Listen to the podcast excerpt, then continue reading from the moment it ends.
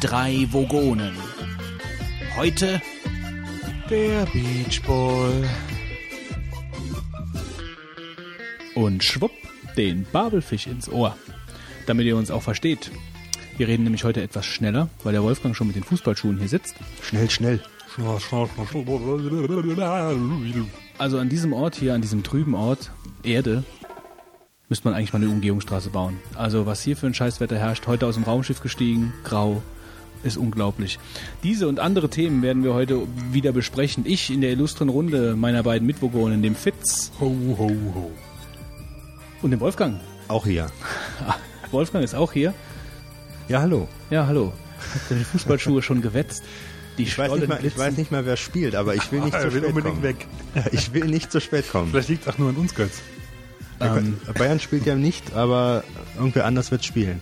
Wer ist denn noch in der Champions League, Götz? Bremen. Bremen. darüber sollten wir mal ein Deep Thought-Thema machen. Wo wir schon bei den Kategorien Deutsche sind. Mannschaften in der Champions League, da sind wir schnell mit fertig. Dafür umso mehr im UEFA Cup. Aber Tja. also UI Cup ist ja auch irgendwie so eine ganz komische Geschichte, ne? Ich habe noch nie gesehen, wie eine Mannschaft mit Freude den UI Cup in die Luft geräkelt hat. Gibt's das überhaupt? Gibt's eigentlich den UI Cup als Pokal, den man hochhalten kann und yeah, wir haben gewonnen? Kann ich dir nicht beantworten. Wir könnten ja ins Wikipedia gucken, aber ich würde sagen, was lassen wir. Nee, wir sind ja auch kein Fußball-Podcast. Obwohl, 1 zu 0. Das ist doch, ne, fünf, ach nee, das ist Tennis. Ja gut. Also, News, die News, die unsere erste Kategorie bei den drei Vogonen hier. Hallo nochmal. Ähm, wo fangen wir denn an bei den News? 42 Tage, 7 Köpfe. Also, ja, nee. Sieben Tage, sieben Vogonen? Äh, nein, die sieben Tage und die drei Vogonen. Bevor ihr euch in irgendwelche News stürzt, ähm, muss ich sagen, dass wir beim letzten Mal ziemlich äh, zeitlich auf den Punkt gekommen sind. Äh, und zwar hatten wir 60 genau eine Stunde. ja zeitlich auf den Punkt insofern, als dass wir die News äh, mit dem Abmahnanwalt Grafenreuth äh, zum genau richtigen Tag platziert hatten, denn soweit ich weiß, war es genau an dem Tag, an dem die Berufungsinstanz in Strafsachen die Verurteilung wegen versuchten Betruges zu 14 Monaten Haft ohne Bewährung ähm, bestätigt hat. Ihr erinnert euch, das war der Anwalt, bei dem das Geld im Minutentakt rein und rausfließt. Redest von mir oder was? Äh, ach nee, das warst du, ja, stimmt, Entschuldigung. Eben, ich wollte sagen, bevor du noch Ärger bekommst. Ich habe gehört, Anwälte brauchen Häuser, die, und durch die man nicht schießen kann. Richtig. Und Mit keine magnetischer Holzhütten. Farbe. Und keine Holzhütten mit Wolle. Zu viele Insider. Und Watte war es eigentlich. Es war Watte. Ja, ja, genau. Aber äh, zu Grafenreuth Katze gehen? Ruhig. war das nicht auch so, dass er noch von einem anderen Landgericht oder von einem anderen Gericht zumindest demnächst nochmal verurteilt werden kann wegen einer anderen Geschichte? Sowas hatte ich. Nee, ich glaube, das war das jetzt. Das, Das war das. Ich glaube, da ist auch nichts mehr offen. Da gab es eine ältere Geschichte wegen Urkundenfälschung, glaube ich. Ähm, die ist aber meines Wissens rechtskräftig und deswegen gibt's halt jetzt hier ähm, die Strafe ohne Bewährung, wobei das ist ein Berufungsurteil und gegen das kann man äh, Revision einlegen und das hat er meines Wissens auch getan. Und das Verfahren ist also damit noch nicht abgeschlossen, wobei über die Annahme der Revision, glaube ich, noch entschieden wird. Also insofern wird das Ganze sich noch länger hinziehen. Aber wenn das jetzt auch scheitert, heißt das wirklich 14 Monate Haft. Und das Besondere ist bei 14 Monaten Haft ähm, nicht nur, dass du ähm, dann eine relativ kleine Wohnzelle für, das nächsten, für die nächste Zeit haben wirst, ähm, sondern auch als Anwalt, dass du deine Zulassung verlieren kannst. Bei 14 Monaten, ich glaube, das ist so, bei Haftstrafen äh, von mehr als einem Jahr kriegst du eigentlich auch das Problem mit der Zulassung. Und das kann sein, äh, das will ich damit eigentlich sagen, dass das vielleicht das letzte Mal war, wo wir von dem Anwalt Grafenreuth in rechtlicher Sicht äh, gehört haben.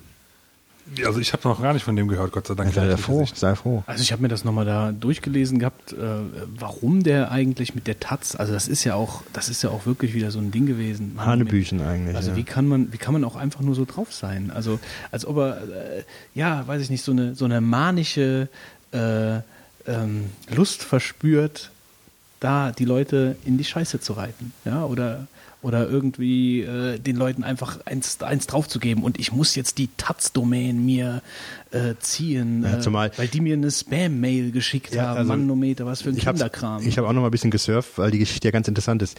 Das ging ja los, ähm, weil er hatte dieses äh, Double Opt-in-Verfahren. Ähm, das heißt ja bei ja kennst du nicht. Das ist bei Newslettern. Und zwar, wenn du ein Newsletter bestellst, äh, dann ist es ja meistens so, dass du noch nochmal mit einem Bestätigungslink äh, bestätigen musst. Ja. Und ähm, Bei manchen. bei manchen, ja. Aber es, man sollte es eigentlich heutzutage nur so rechtsmäßig. äh, ja, man sollte es eigentlich nur so lösen. Und ähm, das war wohl so, dass er eine E-Mail bekommen hat von dem Taz-Newsletter, in dem in der drin stand, wenn Sie die Newsletter haben wollen, bestätigen Sie. Und dann hat wohl irgendwer, wenn er nicht selber das gewesen ist, was ja dann eigentlich nicht sein dürfte, hat wohl seine E-Mail-Adresse eingegeben und er hat dann die Taz abgemahnt, weil sie gesagt hat, ähm, das Zusenden dieses Bestätigungs, dieser Bestätigungs-E-Mail für den Newsletter ist schon Spam für mich und deswegen mahne ich euch ab. Hm. Das ist der Gedanke. Wegen Äh, einer E-Mail. ja, ich, ich könnte, und ja, und dann ist der Streitwert witzigerweise, glaube ich, auf 10.000 Euro festgesetzt worden.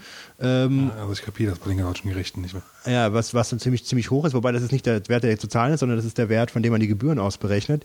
Die Gebühren sind dann nicht so hoch, die sind dann in dreistelliger Höhe, äh, meistens bei so einem Streitwert. Und dann, äh, witzigerweise, ähm, hat er das Geld äh, nicht bekommen und hat, also zuerst nicht bekommen und hat dann, ähm, als dann doch gezahlt wurde, aber doch die Domain pfänden lassen ähm, und das versucht, beziehungsweise versucht und das Problem war, es war gezahlt und man wirft ihm deswegen versuchten Betrug vor, weil er eine Zwangsvollstreckungsmaßnahme wohl ähm, vollzogen hat, obwohl letzten Endes ähm, er das Geld schon hatte. Und hat er ja Sagen, dann, das war mal so ein klassisches Eigentor, weißt du, er, wer gegen den Wind pisst, der wird halt nass. Richtig. ja, gut, Das wobei. Mikrofon. Ja, ja, das Mikrofon. Ähm, aber äh, das, ähm, das Witzige war, als das dann, glaube ich, in der zweiten Instanz dann noch aufgehoben wurde, die Problematik hat er dann äh, sich gegen den hohen Streitwert gewehrt, äh, der dann wohl ursprünglich ja von ihm auch so festgesetzt wurde. Was ich aber nicht ganz verstanden also, äh, gewollt, dass so festgesetzt Die wurde. der ursprüngliche. Verurteilung, das war doch eine andere Zeit. Und dann hat er, hat er praktisch das Doppelte bekommen oder dann hat er Monate drauf bekommen, weil er in Berufung gegangen ist, oder? Es stimmt, dass da, glaube ich, nochmal was im Strafmaß geändert wurde, aber das, da befragst du mich jetzt. Also ich kann nicht, ich weiß nicht, was, das sind ja zwei verschiedene Geschichten. Das eine ist ja die Geschichte äh, Abmahnung, Zivilrechtsstreit. Und das andere ist die Geschichte, ähm, weil er dann, äh, dass er strafrechtliche Probleme bekommen hat, weil er äh, versucht hat äh, zu vollstrecken, obwohl er letzten Endes die ähm, das Geld schon hatte halt. Darum geht's halt beim Strafrecht. Und es kann sein, dass die Berufungsinstanz das nochmal geändert hat, aber ich weiß es nicht. Also kann ich nicht sagen. So, so, so genau weiß ich den Naja, es kann auf jeden Fall Verfahrensablauf gut nicht. sein, dass Herr Grafenreuth gerade im Knast in seiner Zelle sitzt und die drei Vogonen hört. Von hier aus einen schönen Gruß. Gut. Übrigens, ein, ein letzter Satz dazu. Bei heise.de, ich glaube, äh, da ist auch ein Forum, äh, ähm, was sich sehr immer für die Zukunft von Grafenreuth existiert, gab es fast 5000 Beiträge auf äh, diese News und es wurde nachher einfach nur geschlossen von Heise wohl, weil die gesagt haben, jetzt ist Schluss, jetzt habt ihr alles diskutiert, Ende. Mehr als 5000 lassen wir hier nicht zu. Naja gut, ich meine 5000 ist ja auch ist ja schon eine Zahl. Mhm, Aber da, da zeigst du ja, siehst du ja, was da los ist. Naja gut, das war ja von vornherein klar. Also wenn ein Abmahnanwalt selbst wegen sowas plötzlich im Knast sitzt, also da, äh, da lachen sich so viele Leute ins Fäustchen. Ja. Ja, Und da war noch eine andere Geschichte, die wir ja letztes Mal auch besprochen haben, und zwar war das äh, die Sache mit den Microsoft-Spots. richtig, Die genau. Sache ist ja jetzt auch eingestampft worden von Microsoft selbst oder ist das jetzt, weil Jerry Seinfeld gesagt hat, er, er will nicht mehr oder so? Ich weiß es ehrlich Ich glaube, Fitz, der gerade in den Flur zum Telefon gelaufen Ja, ist, ja, der, hat sich hier was. einfach, äh, einfach vom gegangen. Hocker bewegt. Naja, wir hätten seine Gagenforderungen dann doch erfüllen sollen. ja, Die zwei Vogonen und der fehlende Fitz. ich weiß nicht, ob er weiß, dass wir aufnehmen eigentlich. Äh, Fitz, wir nehmen auf. er marschiert die einfach weg, ja. Er geht, ein, geht einfach weg und äh, besorgt irgendwelche Katzen. Entsorgt. Besorg, äh, besorgt. also wir So sind, eine schöne Überleitung einfallen lassen können. also wir, wir, be, bevor du jetzt dauernd übersteuerst, also wir, ähm, wir haben gerade das Thema mit dem Anwalt schon hinter uns gelassen, Gott sind gerade bei den, bei den äh, Microsoft-Spots, bei den eingestampften und haben uns gerade gefragt, ähm, ob das von Microsoft einges eingestampft worden ist, weil die Publicity so negativ war oder ob Jerry Seinfeld gesagt hat, er macht da jetzt nicht mehr mit. Gerüchteweise haben die das ja schon immer so geplant. Das einzustampfen nach zwei Folgen. Ja, hat Microsoft gesagt. War ja auch nicht billig. Weißt du, wenn du nicht die ganze Zeit mit dem Finger auf das Mikrofon draufhalten Ja, da, weißt du, was du vor dir hast. Und pisst nicht wieder gegen den Wind. Wie letztens. ja, auf jeden Fall, äh, Microsoft, äh, Werbung und so. Nee, also offiziell hieß, glaube ich, dass sie das schon immer geplant hätten. Aber ich glaube Ach, nicht, dass das so ist. Nee, das glaube ich auch nicht. Also ich kann es auch nicht sagen. Aber, äh, Aber es, gibt ja diese neue. neue. Ja, Ha, gleicher Gedanke. die es neue, gibt die neue neue Spots. Geschichte. Genau, habe ich gesehen. Wo, wo, I'm a PC. Genau, wobei halt, äh, ich muss sagen, das finde ich als eine ziemlich vertane Chance. Es ist ja so, die neuen Spots beinhalten, dass verschiedene Personen in unterschiedlichsten Lebenslagen dann immer sagen, dass sie ein PC sind, ja. Und das ist eigentlich ganz schlecht, weil es spielt ja natürlich auf die Apple-Werbung an. Äh, und dann will man diese Figur, diesen leicht dicklichen Büromenschen, äh, positiv äh, durch andere Personen dann da ins Licht drücken, ähm, wer dann noch alles äh, ein toller PC ist. Ähm, aber ich hätte das, wenn ich jetzt äh, bei der Werbeagentur wäre, ich hätte das folgendermaßen gemacht. Ich hätte mir jemanden geholt, der genauso aussieht wie der Typ an dem Anzug. Und dann hätte ich den Typen, der dann ja wirklich der PC ist, den hätte ich in verschiedenen Werbespots super positiv und cool dargestellt. Der hätte dann alten Leuten, alten Omas über die Straße geholfen, der PC. Der hätte dann äh, auf lustigen Partys äh, wäre er zu Gast gewesen, wäre auf einer Yacht am rumfahren und hätte gesagt, er wäre der PC. Und lauter so kleine Spots, wo man, wo man sieht, der PC, der, der haut's ja wirklich. Äh, Naja, aber der PC in den Apple Spots ist ja auch eigentlich auch der coole. Leider ja. Das ist aber von Apple so nicht gewollt eigentlich. Äh, witz- I'm a delicious pizza. eigentlich, eigentlich, eigentlich ist der der witzigere von, von beiden. Ne? Ähm, und der hat auch viel mehr Sympathie, also er hatte schon Sympathien, obwohl er ja eigentlich als Negativfigur so ein bisschen dastehen sollte, als der, der Blöde halt. Ja, Ja, das ist Aber die das Frage, hätte man- wie Werbung auch wirken soll, Wolfgang. Also ich meine, wenn das halt einfach, wenn du einfach Spaß hast an Werbung, wenn, wenn die Werbung an, in dir irgendwelche lustigen Sachen weg, ähm, ob da die, die, diese Verbindung geschlagen wird zu äh, PC ist jetzt der Böse, ja, oder ob einfach ein lustiger, ein lustiger Spot, ähm, Apple ist cool, weißt du, ob das, ich glaube, das ist eher so. Also du guckst dir einen Spot an und du findest den toll, der we- weckt in dir irgendwelche Emo- Emotionen und du denkst dabei an den Apple, weil am Schluss kommt das Apfel-Logo und nicht das Microsoft-Logo. Und ich glaube, das ist eher der Punkt. Also jetzt nochmal zum neuen Werbespot. Ich muss sagen, mir hat er eigentlich persönlich ge gefallen.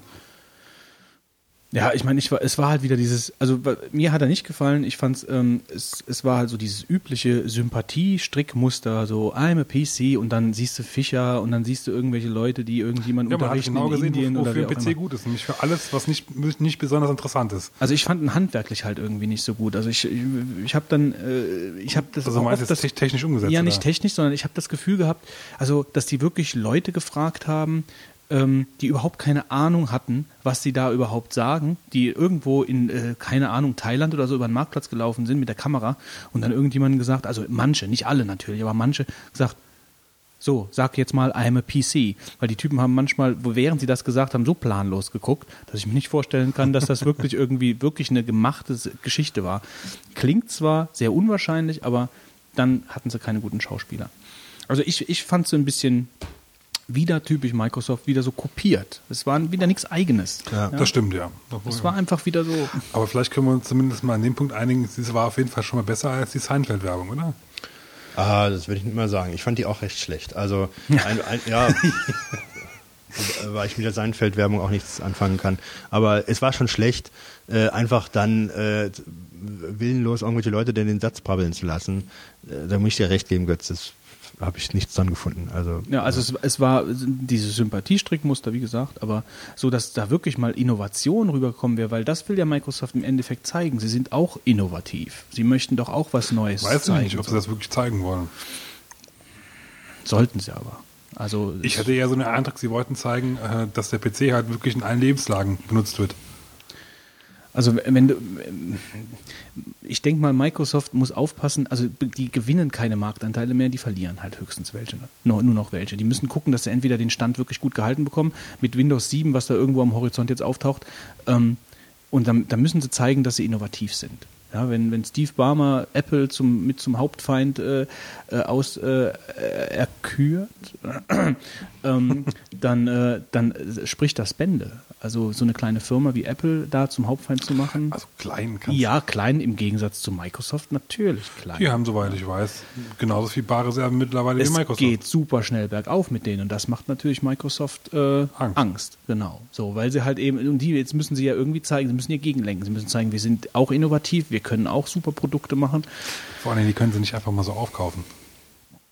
Nee, das, Was- was sonst mit ihren Firmen das, machen Das halt, ist ne? wohl wahr. Und sie haben ja jetzt, äh, ich weiß nicht genau, wo ich das her jetzt habe, es ist irgendwie bei mir im Kopf, ich glaube aus MacTV, ähm, wo sie dann irgendwelchen Hardwareherstellern jetzt auch so ein bisschen den, den, den, den Schuh, äh, den schwarzen Peter zuschieben möchten, äh, dass die Hardwaresteller ja, äh, Hardwarehersteller ein bisschen was äh, reißen müssten, weil die Treiber nicht richtig funktionieren und so. Und wenn sie jetzt auch nur Hardware äh, erstellen würden, also Software erstellen würden, die nur auf ganz spezielle Hardware laufen würde, dann wären sie genauso gut oder besser als Apple etc. Und mein, sie es doch mal machen. Ja, das wird aber nie passieren. Ich meine, so läuft der Markt halt einfach nicht. Jetzt einfach den schwarzen Peter darüber zu schieben. Also gut, das wollen wir jetzt nicht so ausbügeln. Aus, äh, bügeln. also ich fand die Spots halt nicht so toll. Ich weiß nicht, warum sie den Seinfeld-Spot jetzt da ab, für 300 Mil- Millionen Dollar da jetzt äh, plötzlich abgesägt haben. Also das ist überhaupt nicht konsequent. Sie hätten dann die hätten dann die Schiene da mal durchziehen sollen. Und es ist Quatsch, so eine Sache äh, für zwei Folgen anzufangen und dann aufzuhören und zu sagen, das wäre so geplant gewesen und dann eine ganz andere Schiene zu fahren mit dieser I'm a PC-Kampagne. Das passt einfach nicht zusammen. Vor allen Dingen für den Preis, für den sie Seinfeld eingekauft haben. Das passt einfach nicht zusammen. Das ist wie, wie äh, mir kommt das eher so vor, als ob sie die, oder es könnte eher so sein, dass diese I'm a PC äh, Schiene so äh, praktisch schon fertig war und dann kam diese Jerry Seinfeld Geschichte, so dann haben sie das gemacht und dann haben sie gemerkt, das funktioniert ja gar nicht. Wir nehmen doch wieder die andere Sache. Ja? So kommt es mir so ein bisschen. So könnte das zumindest gewesen sein. Es, es passt nicht zusammen. Das sind zwei vollkommen unterschiedliche ähm, Kampagnen. Die verstehe ich nicht. Wir reden ja schon wieder drüber. Vielleicht ist es dann noch wieder gut, aber Microsoft, Microsoft. I'm a delicious pizza. Gut. Was steht denn noch im Programm? Datenschutz haben wir noch hier stehen. Datenschutz. Datenschutz. Ach, was für ein sprödes Thema. Datenschutz. Und dann auch noch in Hessen. machen wir noch mal eine Umfrage. Wer von uns ist denn alles in einem sozialen Netzwerk? Ich nicht. Wie viel bist du denn drin, Fitz? Wie bist du denn, wie tief steckst so, du drin? so, viel, so viel Finger halt. Nee. nee, ich bin jetzt mittlerweile schon ein paar, aber ein paar einfach nur, weil ich sehen will, was die so machen. Ein paar finde ich, muss ich, muss ich aber ehrlich sagen, auch ganz sinnvoll. Facebook? Bin ich drin, aber eigentlich nur, weil ich da ein paar Leute finde, die ich am anderen Netzwerken nicht finde. Aber da mache ich wenig zum Beispiel. StudiVZ? Bin ich gar nicht drin? MySpace? Gar nicht? Wer kennt wen? Bin ich drin? Lokalisten? Kenne ich nicht. Xing? Xing bin ich drin, finde ich auch sehr sinnvoll. Das ist halt, du musst immer gucken, wofür die, wofür die Plattformen halt auch, auch zielgerichtet sind halt. Aber ähm, also ich bin zum Beispiel auch bei Last.fm, was ich auch sehr cool finde halt. Last.fm bin ich auch, ja. Das habe ich auch. Ähm, ich nicht. Ach, Götz, du bist ein, uh, wobei ich das eigentlich, jetzt äh, bin ich geschockt. aber ich bin da, Wir müssen nachher mal unsere Ta Daten tauschen, ne? also äh, da bin ich unter irgendwelchen Pseudonymen das unterwegs. wäre ja schon klar, aber deswegen frage ja gut. Ähm, naja, auf jeden Fall haben sie ja, ähm, hat ja das Fraunhofer Institut, äh, hat ja da, beziehungsweise einer, ein Forscher vom Fraunhofer Institut, äh, hat mit ein paar Kollegen so eine Studie veröffentlicht. Die haben sich da eben angemeldet in den verschiedenen, in den verschiedenen ähm, sozialen Netzwerken und haben was rausbekommen. Die Daten sind nicht sicher. Ja gut, das wusste man auch vorher schon, ein wenig konkreter. Also es war so, dass, ähm, ähm, dass verschiedene Suchmaschinen auf die Daten zugreifen konnten, obwohl es ja eigentlich hinter einer, ja, hinter einer, äh, wie soll ich sagen, nicht, äh, also hinter einer Wand, Passwort gesichert. genau, Wand ja eigentlich versteckt sein sollte. Und selbst Wenn man bei, wenn, das kommt ja immer darauf an, wie sie konfiguriert sind. Es gibt ja teilweise welche, da muss es erst anschalten. Teilweise, teilweise kann man es halt anschalten. Und äh, Aber es ist doch so, ich kann doch nicht in, ich kann doch jetzt nicht zum Beispiel bei Wer kennt wen irgendwelche Leute mir angucken, ohne dass ich angemeldet bin, oder? da geht es zum Beispiel gar nicht. Da geht's gar nicht, ne? Dann gibt es Sachen wie bei Facebook, da kannst du es äh, freigeben. Da ist es, soweit ich weiß, defaultmäßig off. Du kannst aber sagen, ich möchte es äh, freischalten. Bei Xing oder Crossing geht es zum Beispiel auch. Ich glaube, da ist es standardmäßig auch aus. Bin mir jetzt aber nicht hundertprozentig sicher.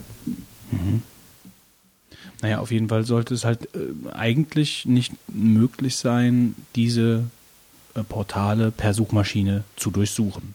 Wobei auf der anderen Seite, ähm, es ist, ich meine, es wäre richtig, dass es nicht geht. Aber ich habe mir gerade so Gedanken gemacht, ähm, wer ja was wissen will, der meldet sich halt an. Ja. Also da, äh, die sind ja nicht sicher, nur weil sie jetzt nicht durch die Suchmaschine auffindbar sind. Wer jetzt zum Beispiel, ich weiß nicht, so die, die Angst von vielen ist dann, dass dann der Personalchef dann da mal reinguckt und sieht dann die Partybilder. Glaubst du denn, die haben keinen Account für die ganzen Ja, Netzwerke? das sage ich ja gerade. Also das äh, gibt ist ja doch auch- überhaupt kein Argument äh, zu sagen, äh, oh, ich kann mit der Suchmaschine das finden, weil wenn ich jetzt Personalchef wäre und wäre so jemand, der sich das ansehen will, dann gehe ich doch hin und melde mich bei allen an. So viel gibt's ja dann auch wieder nicht. Und wenn ein neuer Bewerber kommt, der interessant wird, dann gebe ich den Namen überall ein. Und wupp habe ich den. Es gibt ja auch Suchmaschinen speziell für solche Social, äh, Social Networks. Ja, gut. Also es ist natürlich so, ähm, vielleicht die, die, die Problematik, die ich insgesamt wohl eher äh, dahinter sehe, dass diese sozialen Netzwerke natürlich eine Menge an Informationen beinhalten, die letzten Endes dann ähm, vielleicht man doch nicht in aller Hände wissen möchte. Aber wenn du mal reinschaust, äh, ich meine, bei Xing ist das ja noch recht äh, auf Businessbereiche beschränkt. Da stehen ja nicht viele private Sachen drin und da gibt's kein Da Fotoalbum. finde ich es aber zum Beispiel auch sinnvoll, dass mich ganz ehrlich Google auch findet. ja, ja. Ja, gut, nee, das ist klar. Also das, Xing hat dann doch nochmal eine andere äh, äh, Ausrichtung. Wobei du da, glaube ich, auch erst richtig abgehen kannst, was, äh, was Kontakte angeht, wenn du da bezahlst. ja, ich glaube 5, 6 Euro oder was Ja, sind das im Monat? andere, ich glaube, ich kenne die Einschränkungen jetzt nicht, aber Mhm. also wie ich das bei Neues, äh, war das Sendung bei Dreisat, ähm, wie ich das da mitbekommen habe, ähm, ja, ist das halt wirklich, wenn du bezahlst, dann bringt es dir Mhm. eventuell was, aber wenn du nicht bezahlst, ähm, dann können auch die anderen dich verfolgen, wo du rumsurfst und können deine Daten einsehen etc. Also so äh, auf eine Art und Weise, die halt nicht so ganz in Ordnung ist. Ähm, und wenn du bezahlst, dann ja. Ja, ja. Also das stimmt, stimmt schon, man hat noch erweiterte Funktionen. Ähm, aber Xing finde ich ja recht unproblematisch. Das ist so ein, so ein Kurzlebenslauf. Heißt das ein Xing oder Crossing? Gut, das glaube ich wird immer äh, gestritten, darüber wird immer gestritten, oder? Also ich will's, ich muss es nicht wissen. Also wir wissen es auch nicht hundertprozentig. Egal. aber, aber eigentlich müsste es Crossing heißen wahrscheinlich. So ist es wahrscheinlich von denen gedacht. So ist ja. gedacht. Ja. Aber was auf jeden Fall ja nicht so gedacht ist, ähm, die haben ja auch rausgefunden von diesem Fraunhofer Institut, dass äh, selbst wenn du Mitgliedschaften gelöscht hast, dass die Daten noch äh, äh, Im ersuch Cache von der Suchmaschine hängen. ersuchbar waren. Mhm. Ja, und aber gut, das, ist ja wahrscheinlich eine Problematik der Suchmaschine, Das oder? weiß ich nicht. Oder es ist halt äh, einfach eine, eine Geschichte von dem, von der, von, wie, äh, Wie gelöscht wird bei denen. genau. Mhm. Also einfach wie äh, äh, verantwortungsvoll mit Mhm. den Daten dann auch umgegangen wird. Aber wir es gerade nochmal angesprochen haben, also wie gesagt, ich finde Xing da gar nicht so problematisch, weil man setzt da diese Business-Daten rein, die man ja auch vielleicht anderen zugänglich machen will, äh, die auch immer unproblematisch sind, weil sie ja gerade dafür da sind, im geschäftlichen Bereich äh, zu wirken, ja. Äh, wohingegen so Plattformen wie Wer kennt wen, äh, das sind ja so reine private Netzwerke, wo Leute dann, wo, wo ich du kannst ja Personen anklicken und ich, wenn je nachdem, wer derjenige das ausgiebig nutzt, kann man sich in fünf Minuten mal so ein komplettes Profil von dem zusammenschreiben. Was hört er für Musik? In was für Gruppen ist er drin? Da kannst du die Interessen genau ablesen, ja. Das ist manchmal sehr interessant. Ja, ja, also es ist sehr witzig, äh, was du alles über jemanden erfahren kannst, ja. Äh, wenn er einfach nur in diesen Gruppen drin ist, äh, die dann schon gewisse äh, Interessen oder, oder Eigenschaften einem dann zuordnen. Und natürlich den Bekanntenkreis und dann siehst du auch vielleicht teilweise ähm, ja, also es ist unterschiedlich. Also äh, ob der viel Urlaub macht oder äh, was der für Leute kennt und so, das ist Was für tolle Kommentare im Gästebuch drin ja, stehen. ja. wie viel ASCII-Elefanten er bekommen hat und so. Also es, es bleibt auf jeden Fall festzuhalten, dass jetzt mal abgesehen von den ganzen ähm, Datenschutzgeschichten, die die ihren, in ihren AGBs verankert haben, die die Leute sich nicht durchlesen, wo gesagt wird, wir geben eure Daten auch eventuell an Dritte weiter und ich meine, das ist ja im Endeffekt auch das Interesse von diesen Betreibern. Ähm, äh, halten die eben fest, diese Fraunhofer-Leute, äh, Fraunhofer-Institut-Leute, dass man mit speziellen Suchmaschinen auf Daten zugreifen kann, die nicht explizit freigegeben wurden, also auf Mhm. Bilder, auf Daten. Ähm, und diese Daten sind natürlich für Phishing-Leute interessant, für, für alle möglichen Leute, die eben für Datenkraken in irgendeiner Weise ähm, halt interessant sind. Und das finde ich halt, ähm, ist, ich meine, zum einen diese datenschutzrechtliche Geschichte, aber das ist einfach auch handwerklich nicht in Ordnung. Ja, also das, das, ähm, die schreiben halt nur, die haben alle kein durchgängiges Sicherheitskonzept und eigentlich hat jeder so ein bisschen Sicherheitskonzept und nur wenn man alle miteinander kombinieren würde, dann hätte man ein durchgängiges, gutes Sicherheitskonzept. Ja, und Und äh, jeder macht ein bisschen, aber keiner macht alles. Ja, so. Und ich glaube, LinkedIn äh, schneidet noch mit am besten ab. Facebook auch, glaube ich, ist auch noch am schlimmsten Lokalisten. Wobei man das natürlich auch immer, äh, wir werden die, die Studie ja in den Shownotes auch verlinken. Ähm, das kann sich ja jeder selbst auch im Bild machen. Ähm, aber ja, das, das finde ich eigentlich ist äh, in der heutigen Zeit, wo so wenn ich doch so ein Portal wäre und ich bin sowieso schon so angeschossen mit dem Datenschutz, dann passe ich doch wenigstens dann wenigstens auf die Daten auf und versuche mir da nicht wieder noch ein eigenes, nochmal ein Loch zu schießen. Es gibt ja schon Suchmaschinen, also wirklich Suchmaschinen, Das finde ich handwerklich einfach nicht in Ordnung. die sie äh, quasi speziell die Sachen halt aussuchen halt und durchsuchen. ja. Was willst du, Wolfgang? Hey, das nervt voll. Spook, Spook, Spook, Spooky? Äh, Nee, Spock. Nee, Spock heißt sie, die Ja, es gibt Suchmaschine. mehrere auf jeden Fall. Also die kenne ich zumindest jetzt. und äh, die Sachen halt aussuchen halt und durchsuchen. Ja, ein Schutz. Dann passe ich doch wenigstens dann wenigstens auf die Daten auf und versuche mir da nicht wieder noch ein eigenes, nochmal ein Loch zu schießen. Ja, es gibt ja, soweit ich weiß, auch Suchmaschinen dafür, ne? die speziell die ganzen Portale halt absuchen. Und die Frage ist halt, speichern die das auch? Müssen sie ja in irgendeiner Form. Das kann auch daher rühren, dass ja halt die ganzen Daten noch da sind. Nee, also so wie ich das zumindest verstanden habe, ich bin da nicht ganz sicher, aber so wie ich das verstanden habe, war es schon so, dass die halt eben mit diesen mit diesen Suchmaschinen auf diese Portale zugegriffen haben und dann eben auch Daten rausfischen konnten, die eben einfach explizit nicht freigegeben waren. Ja gut, das das ist ist- einfach handwerklich nicht in Ordnung. Das habe ich, das ist das, was ich eben gemeint habe. Aber ähm, wenn sonst, also wir Datenschutz die Kurve vielleicht noch ziehen zu, ähm, was halt auch ganz interessant, was ich heute noch gelesen habe, was wir auch gar nicht im Wiki stehen haben, das erwähne ich trotzdem mal kurz. Ähm, Skandal. dass ähm, in, äh, also es waren einige Sachen, bevor ich losgefahren bin, habe ich nochmal kurz in die Newsticker und RSS-Feeds reingeguckt. Da waren einige Sachen, die, die ich ganz interessant war. Ähm, aber was jetzt gerade vielleicht auch so ein bisschen zum, zu dem Thema überleitet, hier mit, äh, mit, mit Hessen ähm, und dem Datenschutz, ähm, dass Google macht die Sache ja mit den Street Views, ja. Jetzt bin ich mal gespannt, wo wir landen.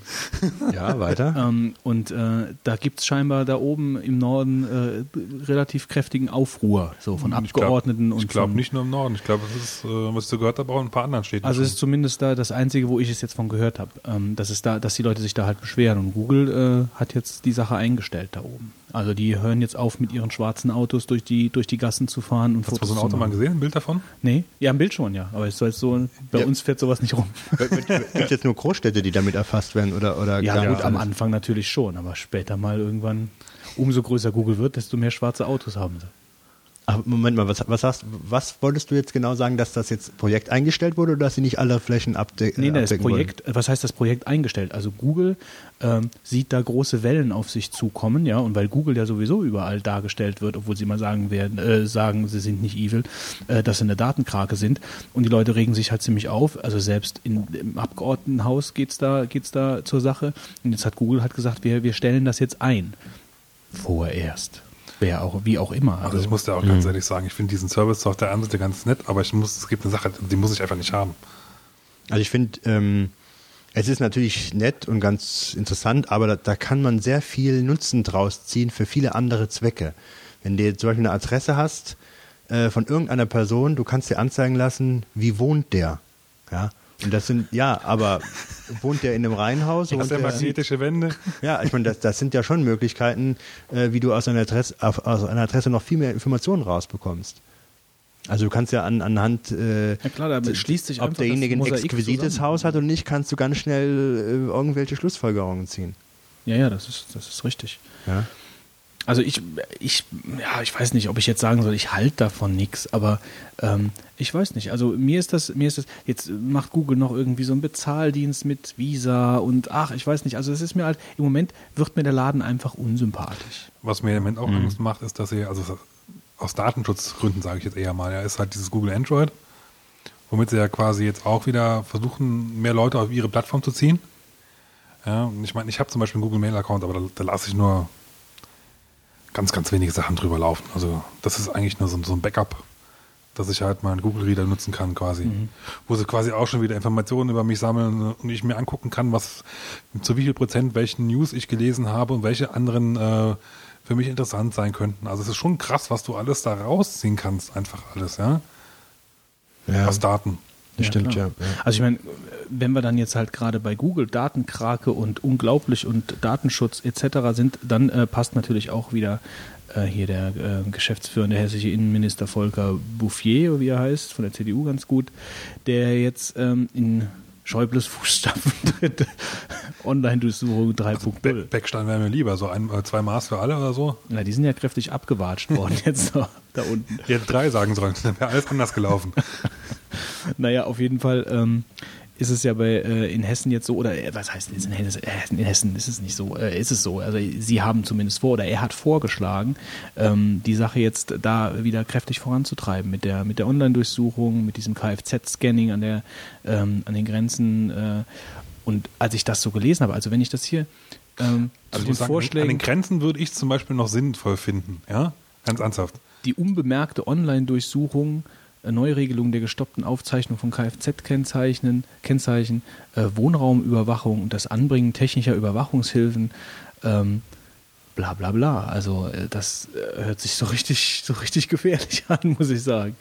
Ja, also das, äh, da wurde es mir dann ein bisschen anders. Ähm, Vielleicht sollte man in zehn Jahren spätestens mal nach Afrika auswandern. Da haben wir dann vielleicht noch eine Chance, irgendwo zu leben, ohne dass jeder über uns alles rausfinden kann. polizeiliche Befugnis zur Unterbrechung von Ferne von und Verhinderung des Fernmeldeverkehrs. Ja, vielleicht mal zwei, drei Sätze zu den äh, Hintergründen. Also dieses Kfz-Scanning, da ist ja mit gemeint, dass man die ähm, mobile Kameras zum Beispiel auf Autobahnen dazu benutzt, um Kfz-Kennzeichen an auslesen zu können, um dann festzustellen, wer ist denn dann da wann äh, auf der Strecke Zum gefahren. Beispiel Ne? Hooligans, wenn die, Ja. um das zu vermeiden. Aber im Prinzip geht es ja um die. Terroristen, äh, die dann. Oh Gott, Terroristen nehmen. Ja, oder die, die Mörder, die dann vom, vom Tatort wegfahren, ja. Ähm, aber es ist so, ähm, Wolfgang, Gründe für sowas findet man immer. ja, da will ich auch gar nicht jetzt rechtfertigen, aber ähm, ich wollte jetzt nochmal so klarstellen, was damit gemeint war. Und diese äh, Verbindungsunterbrechungsmöglichkeiten habe ich gelesen, wäre dazu da, damit man Terroristen, also das heißt Verbindungsunterbrechung, das heißt, dass ich eine Handyverbindung unterbrechen Ja. kann. Und das begründen sie damit, dass man zum Beispiel äh, eine Bombe, die fernaus gelöst wird durch ein Handy, äh, dann äh, stoppen kann, dass sie nicht explodiert äh, mit solch einer Methode. Ich muss sagen, da kann ich mir an, an die Haare fassen. Das ist ja wohl Also wenn ich noch Haare hätte, würde ich, würde ich sagen, das ist ja an den auch Haaren herbeigezogen. Ja, also, Ja, du, aber du, du, du, du ich, man muss dir überlegen, was sie heute schon alles machen können. Ne? Was, äh, gerüchteweise können sie ja auch schon dein Handy anzapfen, theoretisch, äh, wenn, wenn du es zum Beispiel in der Wohnung liegen hast und können quasi dein Handy als Mikrofon benutzen, ja? technisch zumindest. Ja. Ob das nun legal ist oder ob, ob sie das genehmigt kriegen, ist natürlich die andere Sache, aber äh, Ja, ach, wenn ich das auch höre, ich meine, das steht da ja auch drin, ähm, bei äh, das, das Beichtgeheimnis, bla bla bla, ist natürlich gesichert und wenn es ums Private geht, dann hören sie, also dann wird das da ausgestellt. wird und so. nur mitgeschnitten, dann wird nicht gleichzeitig mitgehört. Also wenn ich mir vorstelle, wie so zwei Polizisten in ihrem Überwachungsauto da unten sitzen und äh, dann kommt die Frau zu dem, äh, zu dem Überwachten nach Hause und dann, ja, also da schaltet doch niemand ab von denen. Also das Aber- ist doch Quatsch. Ist doch, vor allem, die müssen irgendwann wissen, wann doch sie wieder anfangen oder so. Ja, eben, das ist totaler Unsinn. Also Also ich muss auch sagen, äh, äh, ich stehe da ganz kritisch ähm, ich muss ja auch ganz dazu. ehrlich, ganz ehrlich Ja. sagen, ich fände es nicht schlimm, wenn, wenn, die, wenn die Polizisten, die vor Ort sind, das mithören würden. Ja? Ich, wenn sie es dann wenigstens wegschneiden würden. Ja, wobei ich finde es schon kritisch, also ich finde es insgesamt nicht gut, dass es überhaupt die Möglichkeiten Ja, gibt. Ne? Also- Also, weil, weil ähm, es wird halt ziemlich viel Missbrauch gemacht. Also meine Erfahrung ist auch die, ähm, dass letzten Endes ähm, die, die, du brauchst ja für die meisten Maßnahmen brauchst ja einen richterlichen Beschluss. Das heißt, es muss äh, ein Richter drauf gu- gucken und sagen, okay, machen wir. Und meine Erfahrung ist, dass bei vielen Sachen äh, diese richterlichen Beschlüsse sehr leichtfertig vergeben werden. Ähm, und äh, von daher sollte, also Beispiel Hausdurchsuchung, wie schnell da ein richterlicher Beschluss da ist, äh, wenn da irgendein Anfangsverdacht da ist, das ist ähm, erschreckend. Und das ist ähm, in vielen anderen Sachen, die jetzt hier, wo die, wo die Türen geöffnet werden, ist dann unter Umständen nicht großartig anders. Auch eben, was du da erzählt hast, das habe ich ja auch vor einiger Zeit erstmal gehört, äh, dass man ähm, Handys als Abhörgeräte ähm, benutzt, indem man dem Handy ein Virus einschleust, ähm, sodass das Handy praktisch überträgt, obwohl es äh, vom äußeren Anschein äh, sich als ausgeschaltet darstellt. Das heißt, das Handy liegt bei dir auf dem Tisch, du denkst, es ist aus, beziehungsweise es ist ganz einfach nicht aktiv, ruft ja, keiner an. Ja. Und äh, die haben dem Handy ein Signal gesendet. Das Handy verhält sich so, wie es sich verhält, wenn es nichts tut. Und gleichzeitig ist es aber an und überträgt äh, die Töne in dem Raum dann den Ja. Verfolgungsbehörden. Wanzen, ja, Ja. quasi von den Leuten selber noch schaffst im Endeffekt. Und natürlich der GPS-Signal, wenn, du- wenn du eins drin hast, ja. Das können sie auch abfragen. also was man so, bei jedem Handy schon so kann, ist, das meldet sich ja in verschiedenen äh, Funkräumen an. Ne? Das heißt, du kannst so Planquadrate äh, bestimmen, oder du kannst es einordnen, wo das Handy sich befindet und kannst dann sagen, wo die Person sich befindet. Also ich kenne sowas, ähm, dass man das zum Beispiel bei Drogen, Kurierfahrten macht, dass man dann auf einer Karte verfolgt, wo fährt er lang, dann fährt er vielleicht nach Holland, kauft er ein und dann kommt dann das Handy wieder zurückgefahren und dann weiß man, wo die Person sich ungefähr mhm. befindet und kann dann eventuell zugreifen. Also das Handy ist äh, ein ganz äh, gefährliches Gerät in allen Beziehungen, wenn es so Über Überwachungsmöglichkeiten gibt. Ja, wie ist das Geht. denn? Wie ist das denn eigentlich? Ähm, das wird ja, ich meine, das sind ja alles unterschiedliche technische Geräte und äh, die Technik in Handys ist ja sicherlich nicht über den Kamm geschert, sondern die ist bei Nokia so, bei Samsung so, bei Motorola so, bei Apple so. Ähm, ob die äh, diese Hersteller dann dazu verpflichtet sind, wenn sie ein Handy auf dem deutschen Markt dann äh, rausbringen, dass die da ihre technischen Spezifikationen, dann äh, ihre Blaupausen, wie auch immer, an den Start geben, der dann. Könnte ich mir gut vorstellen, so dass, dass, die, dass die spezielle Abhörvorrichtung dafür haben. Gerüchteweise soll es mittlerweile auch in Skype sowas geben. Ja, ja, das habe ich auch. Das, äh, das halt. Oder geben muss oder bald geben muss, wie ja, auch immer. Das, das, also sowas, ja. dass es dann halt nicht mehr so, sicher ist, wie es halt früher war. Früher war alles besser, ja. ja. Ja, stimmt schon. Also, also ich kann mir schon durchaus vorstellen, weil wenn es da sowas gibt, ich habe gehört, dass es halt wirklich auch gesetzlich vorgeschrieben wird, dass wir sowas machen, einfügen müssen. Und da kann ich mir das bei Handys auch vorstellen. Mhm. Bei Handys gibt es ja auch nicht so viel, aber die meisten, es gibt, gibt halt viele äh, auf Symbian basierte. Ich denke mal, da werden die halt in Symbian entsprechend halt irgendwas einbauen. Ja, also das wird schon definitiv im Betriebssystem drin sein, vermute ich mal. Die müssen da irgendwie nur einen Code hinschicken und dann ich kann mir nicht vorstellen, dass sie da speziellen Virus hinschicken oder so. Also gut, die, die, technischen Details kann ich dazu nicht sagen, aber ich, es muss natürlich schon für jedes Handy äh, spezifische äh, Möglichkeiten geben, auf dieses Handy gerade zuzugreifen und das, die Technik da auszunutzen. Von daher kann ich mir schon vorstellen, wenn so ein Handy auf dem deutschen Markt zugelassen wird, dass da wahrscheinlich alles offengelegt werden muss äh, von der Technik her. Vielleicht gehen ja auch die Kameras, wer weiß. Aber kann auch natürlich gut, noch. Ich meine, mir ging es jetzt eigentlich auch nur darum, ob die, die Hersteller da in irgendeiner Weise zu verpflichtet sind, wenn sie so ein Ding hier rausbringen äh, auf den Markt, dass sie dazu verpflichtet sind, den offen zu legen, wie das Gerät halt eben funktioniert. Dass der, dass der Staat oder die jeweilige Regierung hingeht und sagt, okay, ihr wollt euer Handy auf unserem Markt halt verbreiten, hier, mhm. wollt verkaufen, also gebt uns bitte entweder die Möglichkeit, technisch darauf zugreifen, auf, äh, auf jedes Handy, wie auch immer, oder wie das funktioniert. Das hat mich jetzt interessiert. Gut, das können wir jetzt, jetzt schlussendlich nicht klären. Ähm, ich gehe mal stark ja. davon aus, dass es so, so Aber es muss eigentlich ja so sein, sonst können sie, also es geht ja nicht. Ich meine, die Technik ist ja überall anders. Aber wie, wie äh, in meinen Augen schwachmatig da dran gegangen wird, wenn, wenn du das Zitat von diesem, ähm, von hier irgendeinem, von irgendeinem Politiker eben äh, da oder von ihm selbst, von diesem Bouffier liest, äh, das Internet ist schon jetzt ein Tatmittel und es wird in Zukunft immer wichtiger. Die verdeckte Durchsuchung ist ein Erfolg, eine erfolgversprechende Lösung, weil etwa die Problematik der Verschlüsselung umgangen wird. Was mhm. ist das mhm. denn für ein Quatsch? Ich meine, wenn ich ein Terrorist bin und ich benutze nicht GNU-PG oder GPG, aber dann habe ich vielleicht mit TrueCrypt meine ganze Festplatte verschlüsselt mit einem, mit einem, äh, was auch immer, Hash, Blowfish, wie auch immer. Also dann äh, hilft doch die beste Online-Durchsuchung nichts. Ich weiß auch nicht, was. Doch, in dem Fall, ähm, das ist in meinem Fall ein Grund, weil im Prinzip bist du da am verwundbarsten. Wenn du eine Kommunikation hast zwischen zwei Parteien, wenn wir jetzt über ICQ oder Jabba ja. oder sonst was kommunizieren, ja, können wir das theoretisch verschlüsselt machen. Das heißt, sie können, müssten dann erstmal ja, Rechenaufwand da rein investieren, um es irgendwann Ja, das ist schon klar. Ja. Wenn, aber bei dir am Ende kommt es ja quasi im Klartext raus. Ja, schon. Also ich habe jetzt eigentlich auch mehr so daran gedacht, wenn ich Daten habe. Ja, ja, aber du wirst ja irgendwann auch mal auf deine Daten zugreifen wollen. Du hast ja nicht eine Festplatte, die verschlüsselst und dann machst du nichts drauf oder gehst nie mehr dran. Irgendwann wirst du diese Festplatte halt mal anmachen. Mhm.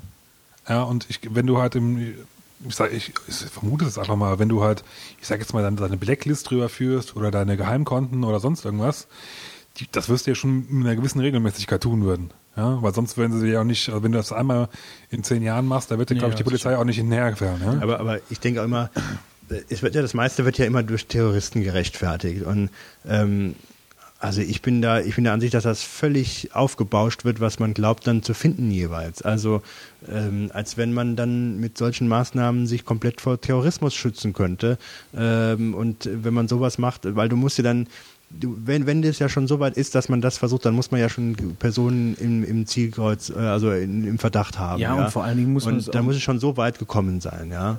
Das Ja. alles dann halt auch so breit zu treten. Ich meine, die Leute bauen sich schon ihre eigene Infrastruktur. Wenn ich denn, wenn ich dann jetzt die ganze Zeit hingehe und sage, jetzt machen wir das, jetzt machen wir das, jetzt machen wir das, die Wahrscheinlichkeit, dass Terroristen dann hingehen und das dann darüber machen, ist ja doch relativ gering. Die suchen sich dann eben einen anderen Weg der Kommunikation, wie zum Beispiel das letztens erwähnte Online-Rollenspiel oder was auch immer, ja. Also, Also da finde ich auch, das ist alle anderen Leute müssen es ausbaden. Ja. Ich finde, find, das ist letztendlich einfach nur wieder so ein weiterer Schritt äh, der ganzen ähm, Maßnahmen zur Überwachung, äh, der da wieder äh, fortgegangen wird, was man so in den letzten zehn Jahren un unfassbar, oder vielleicht nicht in den letzten zehn, aber seit 2001 auf jeden Fall mal verstärkt, ähm, äh, unfassbar sich entwickelt hat in Deutschland auch, äh, was diese Kontrolle angeht, äh, die da ähm, ausgeübt wird. Das geht jetzt weiter über, habe Post bekommen vor ein paar Tagen, die Steuernummer, die jetzt jeder bekommen hat.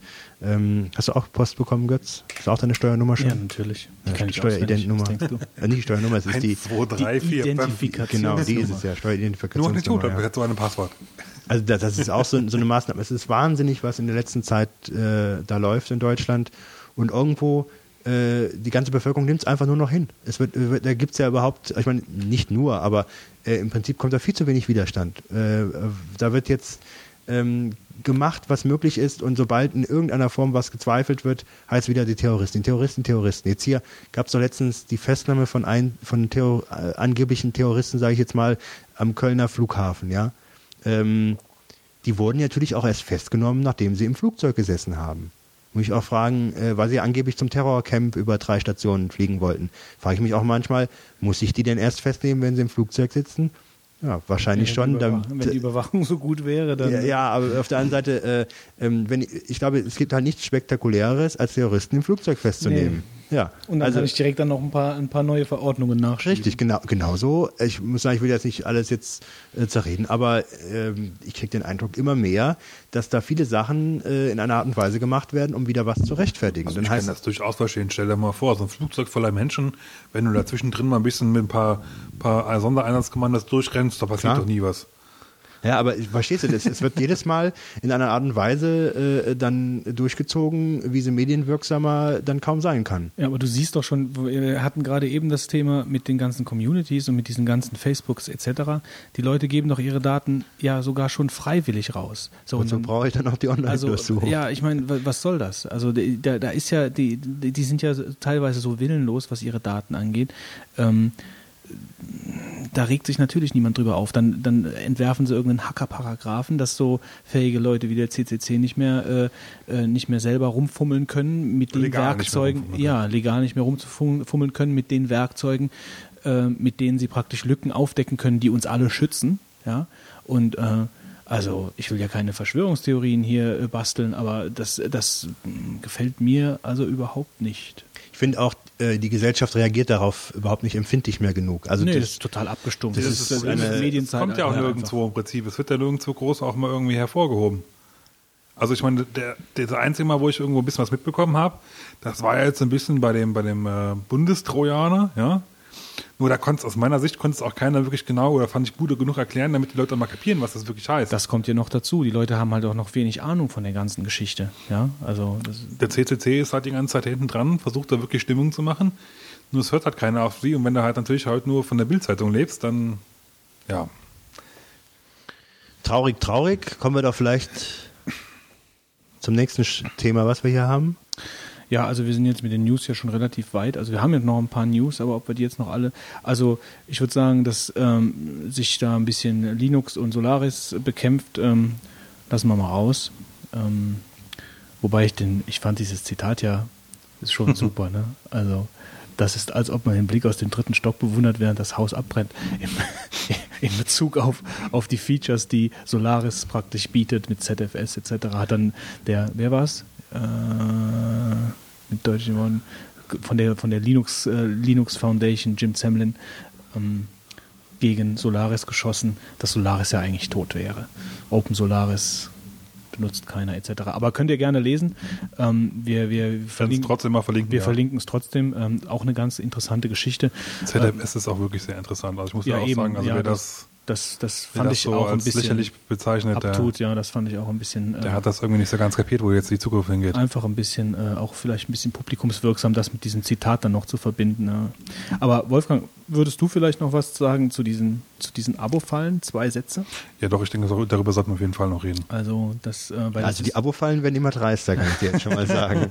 ist, ähm, das ist, denke Nicht so, ich, nicht so pro, äh, plakativ, Wolfgang, nicht so plakativ. das ist eine ganz interessante Sache, ja wahrscheinlich Also- auch für die Hörer, wenn sie sowas bekommen sollten, dass ähm, Ja, vielleicht äh, mal ein paar Sätze als Einleitung. Ähm, was ich selber jetzt so als Rechtsanwalt ganz oft erlebe und was auch ganz oft vorkommt, ähm, dass immer wieder versucht wird, durch ähm, Schreiben von den Kassodiensten oder Anwaltspost versucht wird von Personen, die auf irgendwelchen Internetseiten gewesen sind. Was sie da gemacht haben, ist dann noch das zweite Thema, äh, Geld zu kassieren, weil sie dort weil sie dort irgendwelche kostenpflichtigen Leistungen in Anspruch genommen haben. Also äh, so eine der typischen, typischen äh, Sachen sind, dass man irgendwo sein Horoskop oder seine Lebenserwartung hat ausrechnen lassen, hat dann irgendwo einen Link zu AGBs nicht gesehen, auf denen dann äh, gewisse Kosten stehen und äh, dann hat man das gemacht, hat da in irgendeiner Form nicht viel von gehabt, weil das vielleicht irgendein Zufallsgenerator oder ähnliches war und dann bekommst du nach einer Zeit Post erstmal eine Rechnung.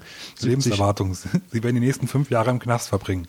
Und wenn der Fitz hier schon reinspringt, springe ich auch direkt Ja. damit, damit da halt auch immer Klarheit herrscht, dass das keine Dienste sind, die äh, man sich so speziell jetzt aussucht, ähm, also wo, man, wo jeder reinkommen kann. Also ich hatte gerade eine, eine Kundin von mir, die hat mir so beiläufig erzählt, dass sie ähm, jetzt, ich weiß nicht, Gedichte, genau. Sie Ja, hat ja. Gedichte gesucht, ja. Mhm. Wahrscheinlich ich will ein neues Gedicht.de oder wie auch immer. Und da hat sie einfach nur gesucht. Sie hat über Google gesucht und ist dann da drauf gekommen und hat da äh, sich zwei, drei Gedichte äh, durchgelesen und hat eine, eine Rechnung bekommen. Ja, ja. die also haben dann die IP-Nummer geschnappt von ihr. Genau. Äh, und ähm, manchmal muss man aber auch vielleicht die Adresse angeben, das für die natürlich noch besser, ähm, bevor man die Sache dann bekommt. Und dann kriegst du halt Post von denen, die Rechnung. Danach kommt das Inkassounternehmen und zum Schluss kommt dann der Anwalt, wenn das die normale Reihenfolge ist. Und es wird dann immer teurer, von dann 70 Euro werden es Machen dann die wirklich einen Anwalt noch? Der Anwalt wird eigentlich immer mit, äh, mitgeschaltet, ja, ja. Das ist dann so das Druckmittel. Und dann kommt meistens Ich auch dachte, sogar die noch, drohen halt wirklich nur damit. Die machen Nee, es gibt mittlerweile genügend äh, Anwälte, die in irgendeiner Form äh, da mitmachen. Also ähm, ich will das, Natürlich, will das nicht ja. in, ins Schlechte ziehen, aber das ist schon wahr. Also es gibt leider da genügend schwarze Schafe, die sich da mit ähm, beschäftigen. Ja, und dann ist es so, dann kommt auch oft noch der Mahnbescheid hinterher äh, und wenn du dann halt nicht dagegen Widerspruch einlegst, dann haben die direkt die Möglichkeit mit einem Vollstreckungsbescheid, der dann die nächste Konsequenz ist, äh, dir den Gerichtsvollzieher nach Hause zu schicken. Und dann hast du natürlich verloren, wenn du das alles verpennt hast. Was muss man denn machen? Was musst du machen? Also erstmal sollte man natürlich ein bisschen aufpassen. Äh, Nicht auf die Seiten gehen, gut. Auf die Seiten gehen, ja, das ist bei meisten dann schon zu spät. Ähm, dann waren sie drauf und kriegen die Post. Ähm, eigentlich gibt's mehrere Möglichkeiten. Ähm, ich habe noch nie einen Fall erlebt und ich habe bestimmt schon ein paar Dutzende erlebt, dass sie das bis zum Ende durchgezogen haben und vor Gericht gegangen sind. Wenn wirklich der Mahnbescheid kommt, dann warten die, ob Widerspruch eingelegt wird und wenn der Widerspruch eingelegt wird, äh, endet das Verfahren meistens. Dann äh, hören Das ist die aber auf. auch so der, der früheste Exit, oder was? Also früher, vorher kannst du da nicht ja, das Problem sagen, ist, äh, ist hier, ist, ich schalte jetzt meinen Anwalt ein und also machst ja, das, da solltest du dir also überlegen, ob du das wirklich machst, weil letzten Endes kostet dein Anwalt ja dann wieder auch Geld. Wenn du dann keine Rechtsschutzversicherung hättest, die das abdeckt, dann hast du dann doch Schaden nachher. Also das ist immer die Frage, äh, ob man das machen soll oder nicht. Ähm, letzten Endes ähm, ist ganz wichtig, dann zu reagieren, wenn Post bekommt. Ich habe da so ein Standardschreiben, dass ich den immer zurückschicke, ähm, wenn jetzt so eine Sache ist, in der steht halt drin, dass man darauf hinweist, dass kein Vertrag äh, abgeschlossen wurde, dass man Widerruf erklärt, dass man hilfsweise kündigt und auch die Anfechtung erklärt. Da kann man vielleicht mal ein bisschen googeln, vielleicht findet man da irgendwie so Musterschreiben, gibt es im Internet einige. Das kann man zurückschicken. Auf der anderen Seite kann man auch einfach die Methode machen, ich reagiere gar nicht, dann hören sie vielleicht direkt auf. Ähm, das kann auch sein. Äh, Letzten Endes äh, muss man halt aufpassen, wenn Post von Gericht kommt, dass man dann halt sich dagegen wehrt und den Widerspruch erklärt, weil sonst äh, wird das ein böses Ende nehmen. Oft ist es halt so, dass die Kinder ähm, das gemacht haben, beziehungsweise die Jugendlichen, die dann so, äh, sagen wir mal, ähm, Handy-Klingeltöne. ja, sagen wir mal, ja gut, aber ich sage jetzt, muss überlegen wegen der Altersstufe. Also sagen wir mal, die 15 Jahre alt sind, dann ist nämlich die Besonderheit, dass die für solche Verträge die Zustimmung der Eltern brauchen. Und manchmal steht bei diesen ähm, Seiten drauf, dass man 18 sein muss. Und die Kinder geben dann auch an, dass sie 18 sind, obwohl sie dann 15 sind, um diese Leistung in Anspruch nehmen zu können. Und dann schreiben die zurück, also diese, diese äh, Seitenbetreiber, wenn das Kind jetzt noch unter 18 ist, dann hat das ja ein falsches Datum, äh, falsches Geburtsdatum angegeben, falsches Lebensalter und damit hat das Kind ja versucht, uns zu betrügen äh, und dann stellen wir Strafanzeige gegen das Kind oder wollte er doch zahlen? Und äh, das ist dann so die Methode, wo dann doch manches Elternteil dann zahlt. Ähm, wobei äh, weil sie dann die Strafanzeige gegen das Kind vermeiden wollen. Aber ich kann sagen, dass das auch, ich habe es noch nie erlebt, dass das von der Staatsanwaltschaft weiter verfolgt wurde. Der, es wird eigentlich immer eingestellt, weil die ja auch wissen, wie sowas zustande kommt. Also da sollte man sich nicht die Angst machen. Ähm, Kinder dürfen natürlich äh, so Sachen nicht ansurfen und sich äh, die Daten da eintragen. Das sollten die Eltern den Kindern ja schon beibringen. Ja, ja also diese, diese Methode, die ja jetzt äh, hier dann auch neu ist, äh, ist ja mit diesem, mit diesem angeblichen ähm, Amtsgerichtsurteil, was ja. dann halt auch beiliegt, um der ganzen Drohkulisse noch ein bisschen mehr Gewicht zu verleihen. Und das ist eigentlich ein Urteil, so wie ich das verstanden habe als Laie, was eigentlich einen, einen ganz anderen einen ganz anderen Hintergrund hatte, was nur im Dunstkreis dieser ganzen Geschichte war. Ähm, und ja. zwar ging es eigentlich nur darum, dass einer, der ähm, verurteilt war, äh, nicht verurteilt, einer, der, ähm, der Recht bekommen hat, dass er das Geld nicht bezahlen muss, ja. äh, das Geld zurückgefordert hat von mhm. diesen von diesen äh, komischen Abo-Leuten. Mhm. Und ähm, das war dann irgendein so Grundsatzurteil, ähm, ob Leute von diesen Abo-Freunden das Geld zurückfordern können. Mhm. Da hat er scheinbar verloren in der ersten Instanz. Und jetzt in diesem, in diesem Schreiben hier, was diese Rechtsanwältin äh, in diesen Massenabmahnungen äh, rausschickt, äh, da erweckt das den Eindruck, ähm, als ob das ihre Geschichte untermauert, so von mhm. wegen, hier guckt euch dieses Urteil an und wenn ihr das, äh, wenn ihr nicht auch so, äh, ihr seht, äh, ich habe Recht, also bezahlt jetzt, ja, mhm. und das ist eigentlich, das hat überhaupt nichts mit dieser Geschichte ja, zu tun. Also wie du sagst, es gibt da eine Rechtsanwältin äh, aus München, die dort halt auch diese Forderung eintreibt und legt jedem Schreiben ein Urteil dabei. Und wie du es richtig ausgeführt hast, hat das Urteil inhaltlich gar nichts mit äh, einem vergleichbaren Fall zu tun, sondern das ist eine ganz andere Geschichte. Nur das Problem ist, dass Urteile ja nicht selten in einem etwas schwer verständlichen Deutsch abgefasst sind.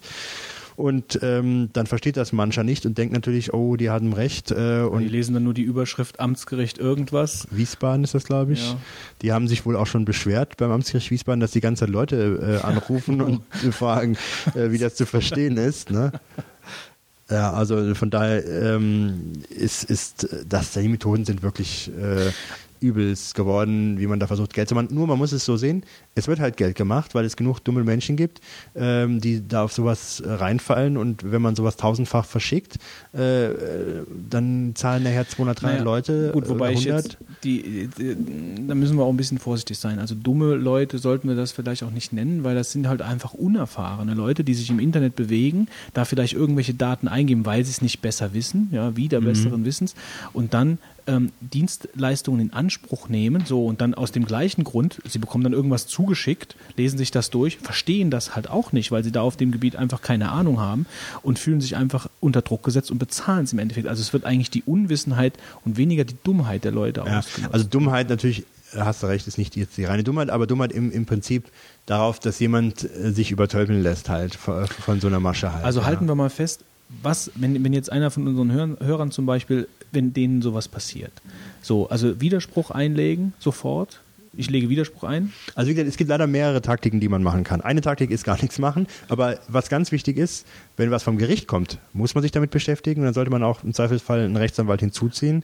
Äh, was vom weil, Gericht, aber wenn jetzt einfach nur wenn einfach nur Schreiben bekommt, äh, gibt es zwei Möglichkeiten, wieder gar nichts machen und die andere Möglichkeit ist, äh, ähm, dass man den zurückschreibt äh, und zwar sinngemäß halt darauf hinweist, dass kein Vertrag zustande gekommen ist. Aber sorry, hast du nicht gerade eben gesagt, man soll auf jeden Fall Widerspruch einlegen? Ja, den Widerspruch. Ein Ende, das ja, das, bei der das, Gerichtsgeschichte. Das ist, wenn der Mann Bescheid ah, kommt. Ah, okay, ja, okay, okay. Sobald also ich würde, Post vom Gericht ich würde kommt, auf jeden Fall ernst. was zurückschreiben am ja. Anfang. Mhm. Wobei du natürlich den, dann dein Lebens, Lebenszeichen gibst und dann äh, sagen die, ah, äh, den müssen wir noch ein bisschen bearbeiten. Dann kriegst du meistens noch vier, fünf Mal Post. Also ich habe das so erlebt, dass die Leute dann in, in, einen monatelangen Diskurs geraten mit dem Rechtsanwalt oder sonst was und der dann versucht, immer mehr Druck aufzubauen halt auf die Leute. Und äh, es ist halt so, äh, dass ähm, denen ist das letzten Endes äh, klar, die wollen halt über die, die Masche gehen, dass man versucht, äh, die Leute da ein ähm, bisschen in Angst und Schrecken zu setzen, ja. Und natürlich, man kann zurückschreiben. Ich rate das in den meisten Fällen eigentlich auch, aber ich glaube, wenn man gar nicht zurückschreiben würde, könnte es sein, dass man äh, manche auch wieder abwimmelt. Aber auf der anderen Seite.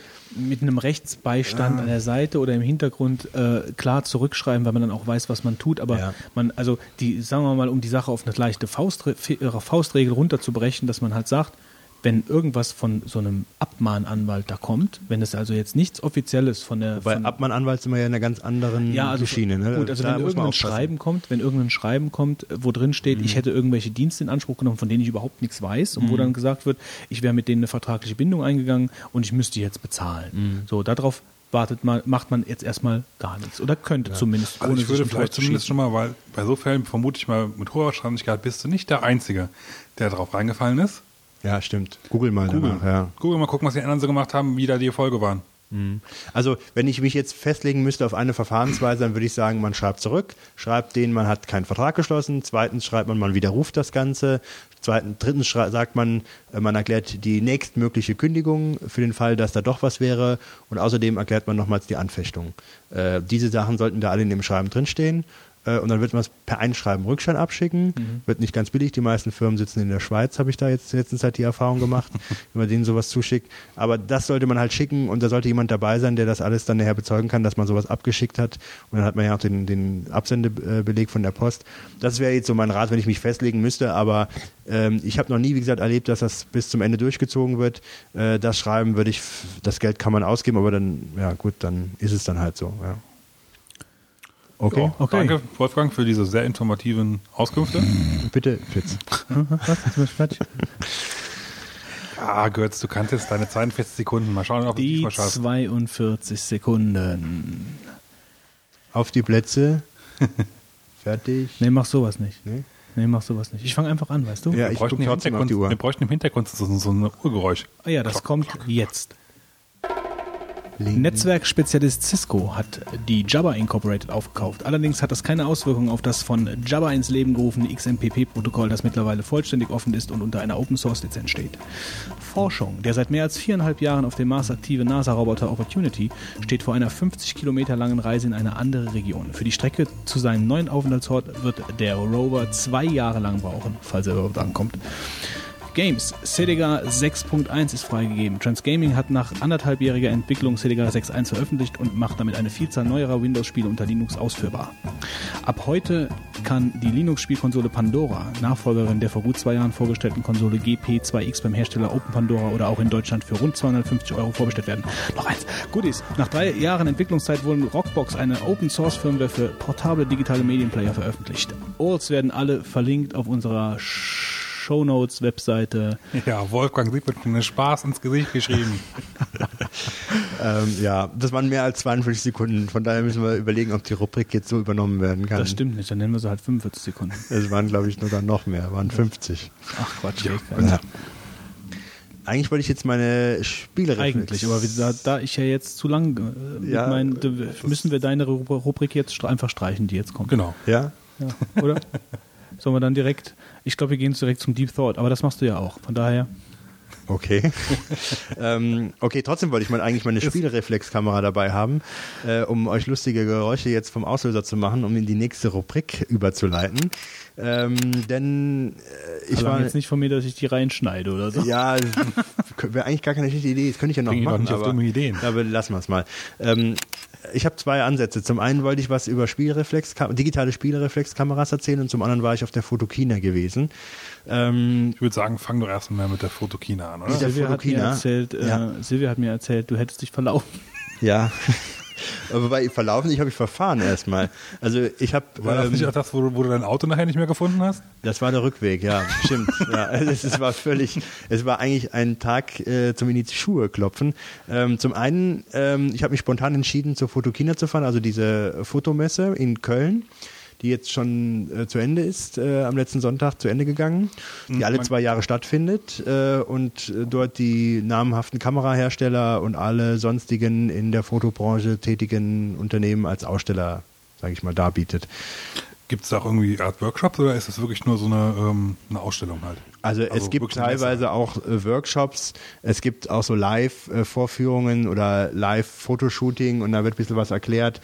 Das gibt's schon, aber das ist dann so Beiwerk und das machen dann die einzelnen ähm, äh, Aussteller dann, um halt die Kunden zu werben. Es gibt alle möglichen Sachen und Veranstaltungen drumherum. Also das ist schon so ein bisschen auch auf Erlebnis getrimmt, aber ich sag mal, im Kern steht halt eine Messe, wo halt in vielen Hallen die unterschiedlichsten Aussteller die neuesten Modelle präsentieren und äh, Prospekte, die er in die Tasche stecken, wie muss du ja tragen kannst. ganz kurz, muss man, muss ich, aber wir müssen immer fragen, was für einen Sinn hat es da unbedingt hinzugehen?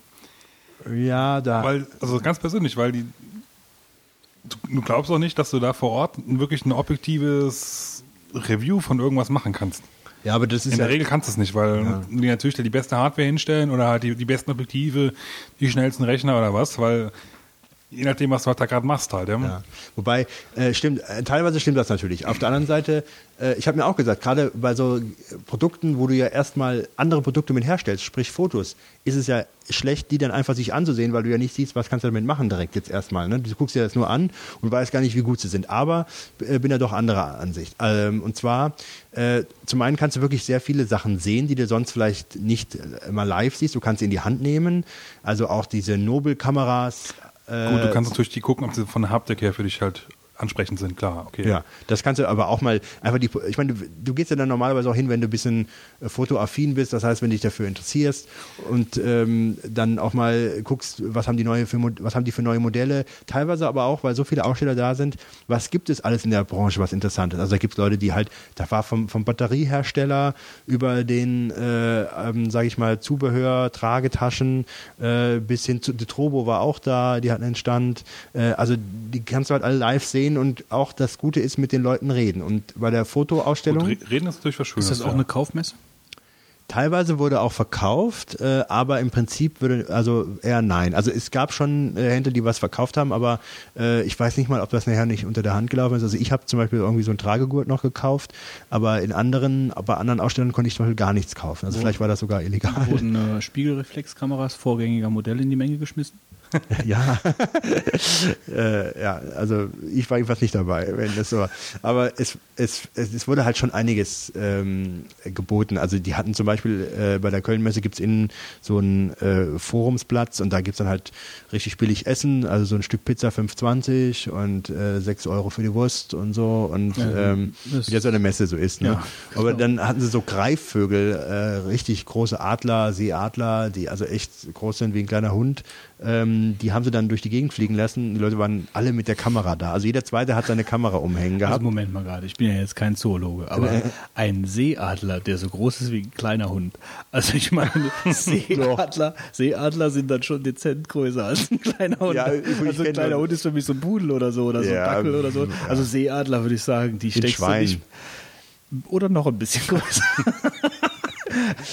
also allein die, Spü die, die, die, die, die, die Flügelspannweite. Aber gut. Zwei Meter ungefähr, sowas war das, Ja, glaube ich. zwei Meter Pudel? Okay, machen wir mal. Ja, der Aber Pudel hast du noch nie gesehen, wenn er sich spreizt. Ne? Ja, genau. Du musst, musst mal auf den Pudel drauftreten, gucken, wie weitergeht. Unterm LKW. Ja. Also die Greifadler hatten, Greifadler hatten sie da zum Fotografieren, dann hatten sie eine, eine über waren viele Models da, die dann da so im Live-Fotoshooting am Fotokina Pool- Babes.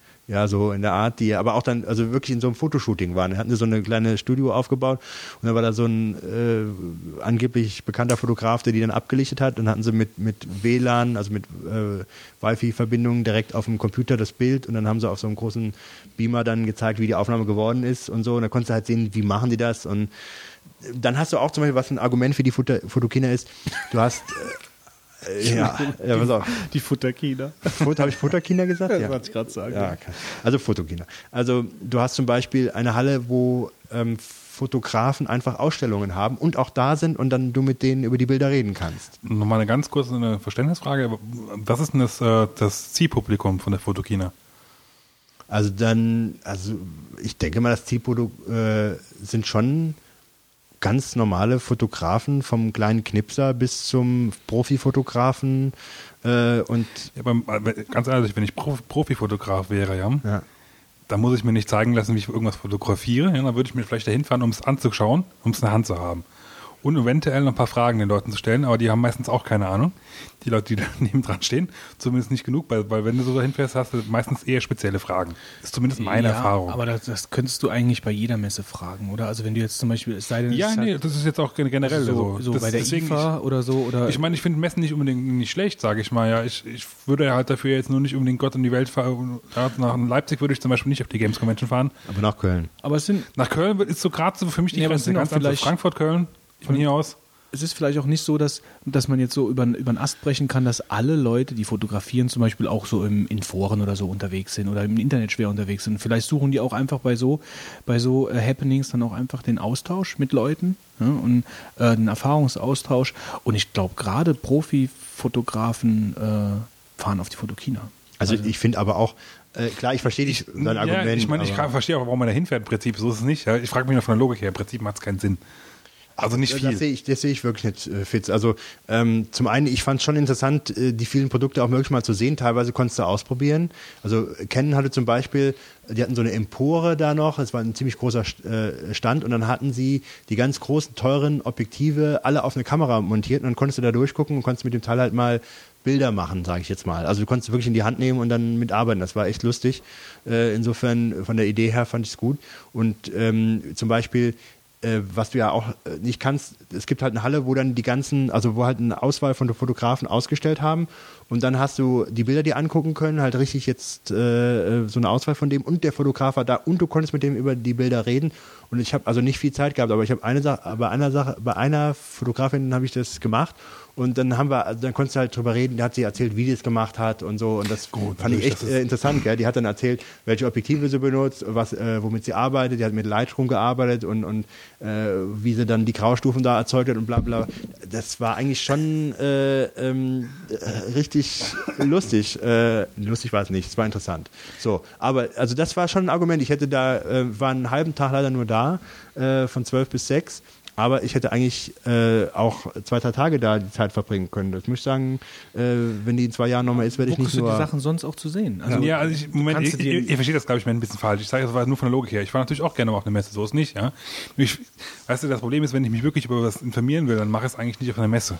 Ja, aber also jetzt sagen wir mal, du interessierst dich für irgendeine neue Spiegelreflexkamera und du, du äh, liest dir natürlich die Spezifikationen im Netz durch oder wie auch immer. Die erfährst du nicht auf der Messe, die erfährst du da auch, aber dafür brauchst du nicht auf die Messe zu fahren. Aber um dieses Gerät mal in Action zu sehen, vielleicht um es mal anzufassen, um einfach mal so ein bisschen Bezug dazu. Haptik, das ist für mich der einzige Grund, warum ich dahin, also wenn ich mir wirklich kaufen will, Haptik. Aber du kannst doch am Computermonitor vielleicht halt auch nicht so richtig nachvollziehen, was das Ding für Fotos macht, äh, wie es zu bedienen ist. Äh, Haptik ist ja jetzt nicht nur das Anpacken, sondern das ganze, die ganze Geschichte, was mit, mit äh, Benutzerführung oder was auch immer. Ähm, Ja, natürlich. Ähm, okay, das, das zählt jetzt für mich als Haptik, okay, Benutzerführung und sowas, ja.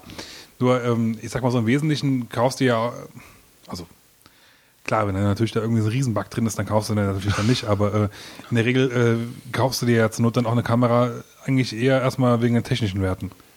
Ja, also ich sage mal so, äh, Also, ich, ich würde ich würd schon ähm, das so ein bisschen geteilt sehen. Du hast natürlich recht, äh, dass man da viele Sachen auch. ich will jetzt nochmal ganz kurz betonen, also ich finde Messen an sich schon schön, ja. was steht denn eigentlich auf deinem T-Shirt? Messen sind tot. Ja, nur ich würde halt nicht dafür um Gott in die Welt fahren, um, um mir irgendwelche neuen Sachen anzuschauen halt, ja. also ich muss sagen, ich habe nicht das Gefühl gehabt, äh, da dass ich da jetzt Was hat äh, der Eintritt eigentlich gekostet? ähm, 28 Euro Tageskarte. Puh, Wenn du Student bist, 9. Du Und- bist ja noch Student. Nö, nö, nö, nö, nö.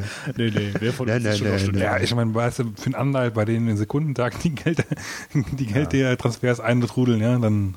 Aber also, das war, ähm, also wie gesagt, ich habe es als Gewinn empfunden. Ich habe äh, das Problem gehabt, dass ich schon mich etwas beim Hinfahren verfahren habe, weil der Routenplan, also dieses Navigationsgerät nicht die kürzesten Weg gefunden hat. Ähm, und dann, als ich da war, habe ich, mein, hab ich mein Fahrzeug abgestellt, bin dann auf dem Weg zur Halle immer schön umgeknickt äh, und habe dann nach zwei Stunden aber erst gemerkt, dass ich so eine leichte Bänderdehnung mir wahrscheinlich zugezogen hatte und dann hat das Rumlaufen doppelt Spaß gemacht da. Und dann äh, auf dem Rückweg habe ich mein Auto nicht mehr gefunden. und dann bin ich über eine Stunde fast durch Köln gelaufen. Und dann wollte ich eigentlich ein Taxi holen, weil ich weinend am Straßenrand schon fast gesessen habe. Hast du gesungen und einen Hut aufgestellt? Das, h- hättest du ein iPhone, ja? Mit der Stimme. Ja, hätte ich. Hättest du dir ein Foto gemacht? wo sie- also heute haben wir es echt drauf. um.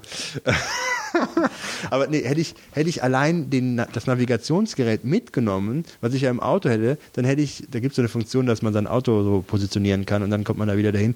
Das habe ich ja auch vergessen. Also es lief alles schief, äh, was schief laufen konnte an dem Tag. Ähm, trotzdem war es ein guter Tag. Ja, äh, es war ein guter Tag war ein zum guter Tag. Fotokamera kaufen. Ja.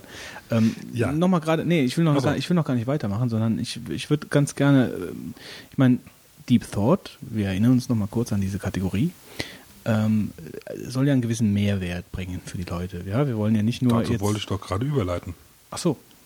Ich wollte jetzt mal fragen, was, was, was hast du denn Tolles gesehen? Also ich würde jetzt mal sagen, okay, was hast du Tolles gesehen? Ähm, das kannst du dann da mit verwursten. Genau. Aber für mich ist mal interessant, weil ich bin überhaupt, ich habe eigentlich ganz wenig Ahnung nur von äh, Fotografie. Also ich habe mich eigentlich. ich habe ich habe zwar eine Digitalkamera für die Zwecke. Also ich habe, sagen wir mal so, ich habe schon mh, sagen wir mal, einen Zugang zur Fotografie, weil ich auch viel fotografieren muss. Aber ich habe keine Ahnung von der Technik. Ich will es mal so ausdrücken. Ja? Also ich kann fotografieren auf Autostellen, auf Blitzstellen. Und ähm, man, ich denke, ich bin auch jemand, der gut fotografieren kann, weil ich halt ein Auge für Motive habe. Aber ich habe keine Ahnung von Fotografie. Ich habe ein Auge für Motive, ich mache auch gute Fotos, aber ich habe keine Ahnung von, von, ich weiß noch nicht mal, was ist eine Spiegelreflexkamera? Was ist eine Spiegelreflexkamera, Wolfgang? Was unterscheidet eine Spiegelreflexkamera von einer normalen, hundsnormalen äh, Digitalkamera? Ja. Der Spiegel. Ja, aber ich verstehe nicht, was, was ist da technisch dahinter? Also ich kann dir die Technik ehrlich gesagt auch nicht jetzt in der Einzelheit erklären. Ich kann dir aber sagen, was du mit der Spielkam Spielreflexkamera machen kannst und was du mit der normalen Kompaktkamera nicht machen kannst. Okay, Daran mache ich okay. das fest. Weil ich muss sagen, ich bin jetzt auch nicht der Fachmann, äh, was äh, Fotografieren mit der Spielreflexkamera angeht. Ich habe jetzt eine seit ungefähr einem guten halben Jahr und taste mich eigentlich auch da so da rein. Ähm, und habe vorher eigentlich auch nur geknipst mit irgendeiner digitalen Ixus, ja. Und dann habe ich irgendwann gedacht, weil ich ein, zwei Freunde habe, die das auch machen, äh, das wird mir Spaß machen. Und dann habe ich mir die Canon EOS 40D gekauft. Und Wolfgang macht übrigens gute Fotos. Also kann man sich auf seinem Flickr-Account mal anschauen. Ja, er, hat, er hat eine gute Kamera, sagen wir mal so. Äh, ich, äh, gut. Ähm, also es ist so, das Besondere ist, äh, ist das Zusammenspiel ähm, bei der Spiegelreflexkamera von das drei, vier Werte. Also das eine Wert ist äh, die Verschlusszeit. Ähm, wie lange praktisch äh, du ähm, ein Bild auf den Sensor fallen lässt. Das ist richtig, Fitz, kann man so sagen? Ja. Also die kannst du einstellen, das heißt, wie lange du offen hast die Blende, kann man sagen, um das Bild praktisch zu belichten. Dann hast du den zweiten Punkt, das ist ähm, die, die Blendenöffnung und zwar, wie groß ist, jetzt mal blöd gesagt, das Loch, durch das das Licht reinfällt, äh, was du vorne hast. Das kann ganz groß sein, es kann aber auch verkleinert sein, das Loch. Ist mal ganz blöd jetzt erklärt, das ist die Blendenöffnung. Äh, große Blendenzahl, also zum Beispiel 18, heißt kleines Loch, weil das dann praktisch der Abstand ist, wenn du so willst, äh, der da verringert wird, ähm, äh, um dann praktisch das Loch kleiner zu schließen. Je größer das Loch ist, umso mehr Licht fällt rein. Das heißt, wenn du im Halbdunkeln fotografierst, hast du eigentlich eine große Blendenöffnung und eine kleine Blendenzahl. So, und dann äh, hast du noch den ISO-Wert, das heißt die Lichtempfindlichkeit vom Film, die kannst du halt äh, auch einstellen bei der Spiegelreflexkamera. Also bei der digitalen Film, auch. logischerweise. Also Da ist ja kein Film drin, genau. Wird ja auf eine digitale Chipkarte abgespeichert.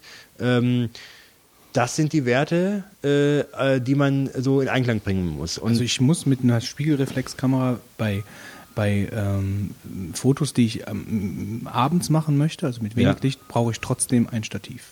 ja. ja, wobei nicht unbedingt, es ist, also im Prinzip ja, wobei es kommt halt drauf an, weißt du? Ähm, du solltest auf jeden Fall eins benutzen, aber theoretisch wirst in manchen Situationen könntest du es auch ohne schießen. ja. Nur es ist, kommen auf jeden Fall die besseren Bilder mit Stativ raus. Ja, wobei ist immer die Frage natürlich, was will man und, und was, wie, wie dunkel ist es denn, ja? Also es, ja, das ist ganz interessant, weil ähm, diese drei Werte, die, die ich da jetzt genannt habe, ähm, dessen, dieses Zusammenspiel von ihnen ist ganz entscheidend. Wenn ich zum Beispiel Sportaufnahmen machen will, frage ich mich, wie sollen die aussehen, aussehen die Bilder? Möchte ich, dass die Leute ähm, völlig scharf da sind und wenn zum Beispiel so jemand, der Weitsprung machen würde, in der Luft praktisch äh, eingefroren ist, ähm, dann muss ich eine ganz kurze äh, Verschlusszeit wählen, weil wenn das länger auf ist, sage ich mal, äh, ähm, äh, die, der, der Verschluss, dann ist ja eine Bewegung im Bild drin, die der mit auf, auf das Bild praktisch mitnimmt. Du hast dann so diesen Verzieher, dann den du hast, den du so, äh, den du so kennst. Und das willst du manchmal nicht, sondern der soll wirklich ganz scharf sein. Dann hast du eine Verschlusszeit von ein äh, ein, ein Tausendstel, bei, ein, ein Tausendstel, ja. Ähm, als Beispiel. Gehst du hin und machst zum Beispiel nur ein Achtzigstel, dann hast du einen Verwicher da drin. Da kannst du zum Beispiel so schon mal äh, dich entscheiden, wie soll das Bild werden anhand der Verschlusszeit.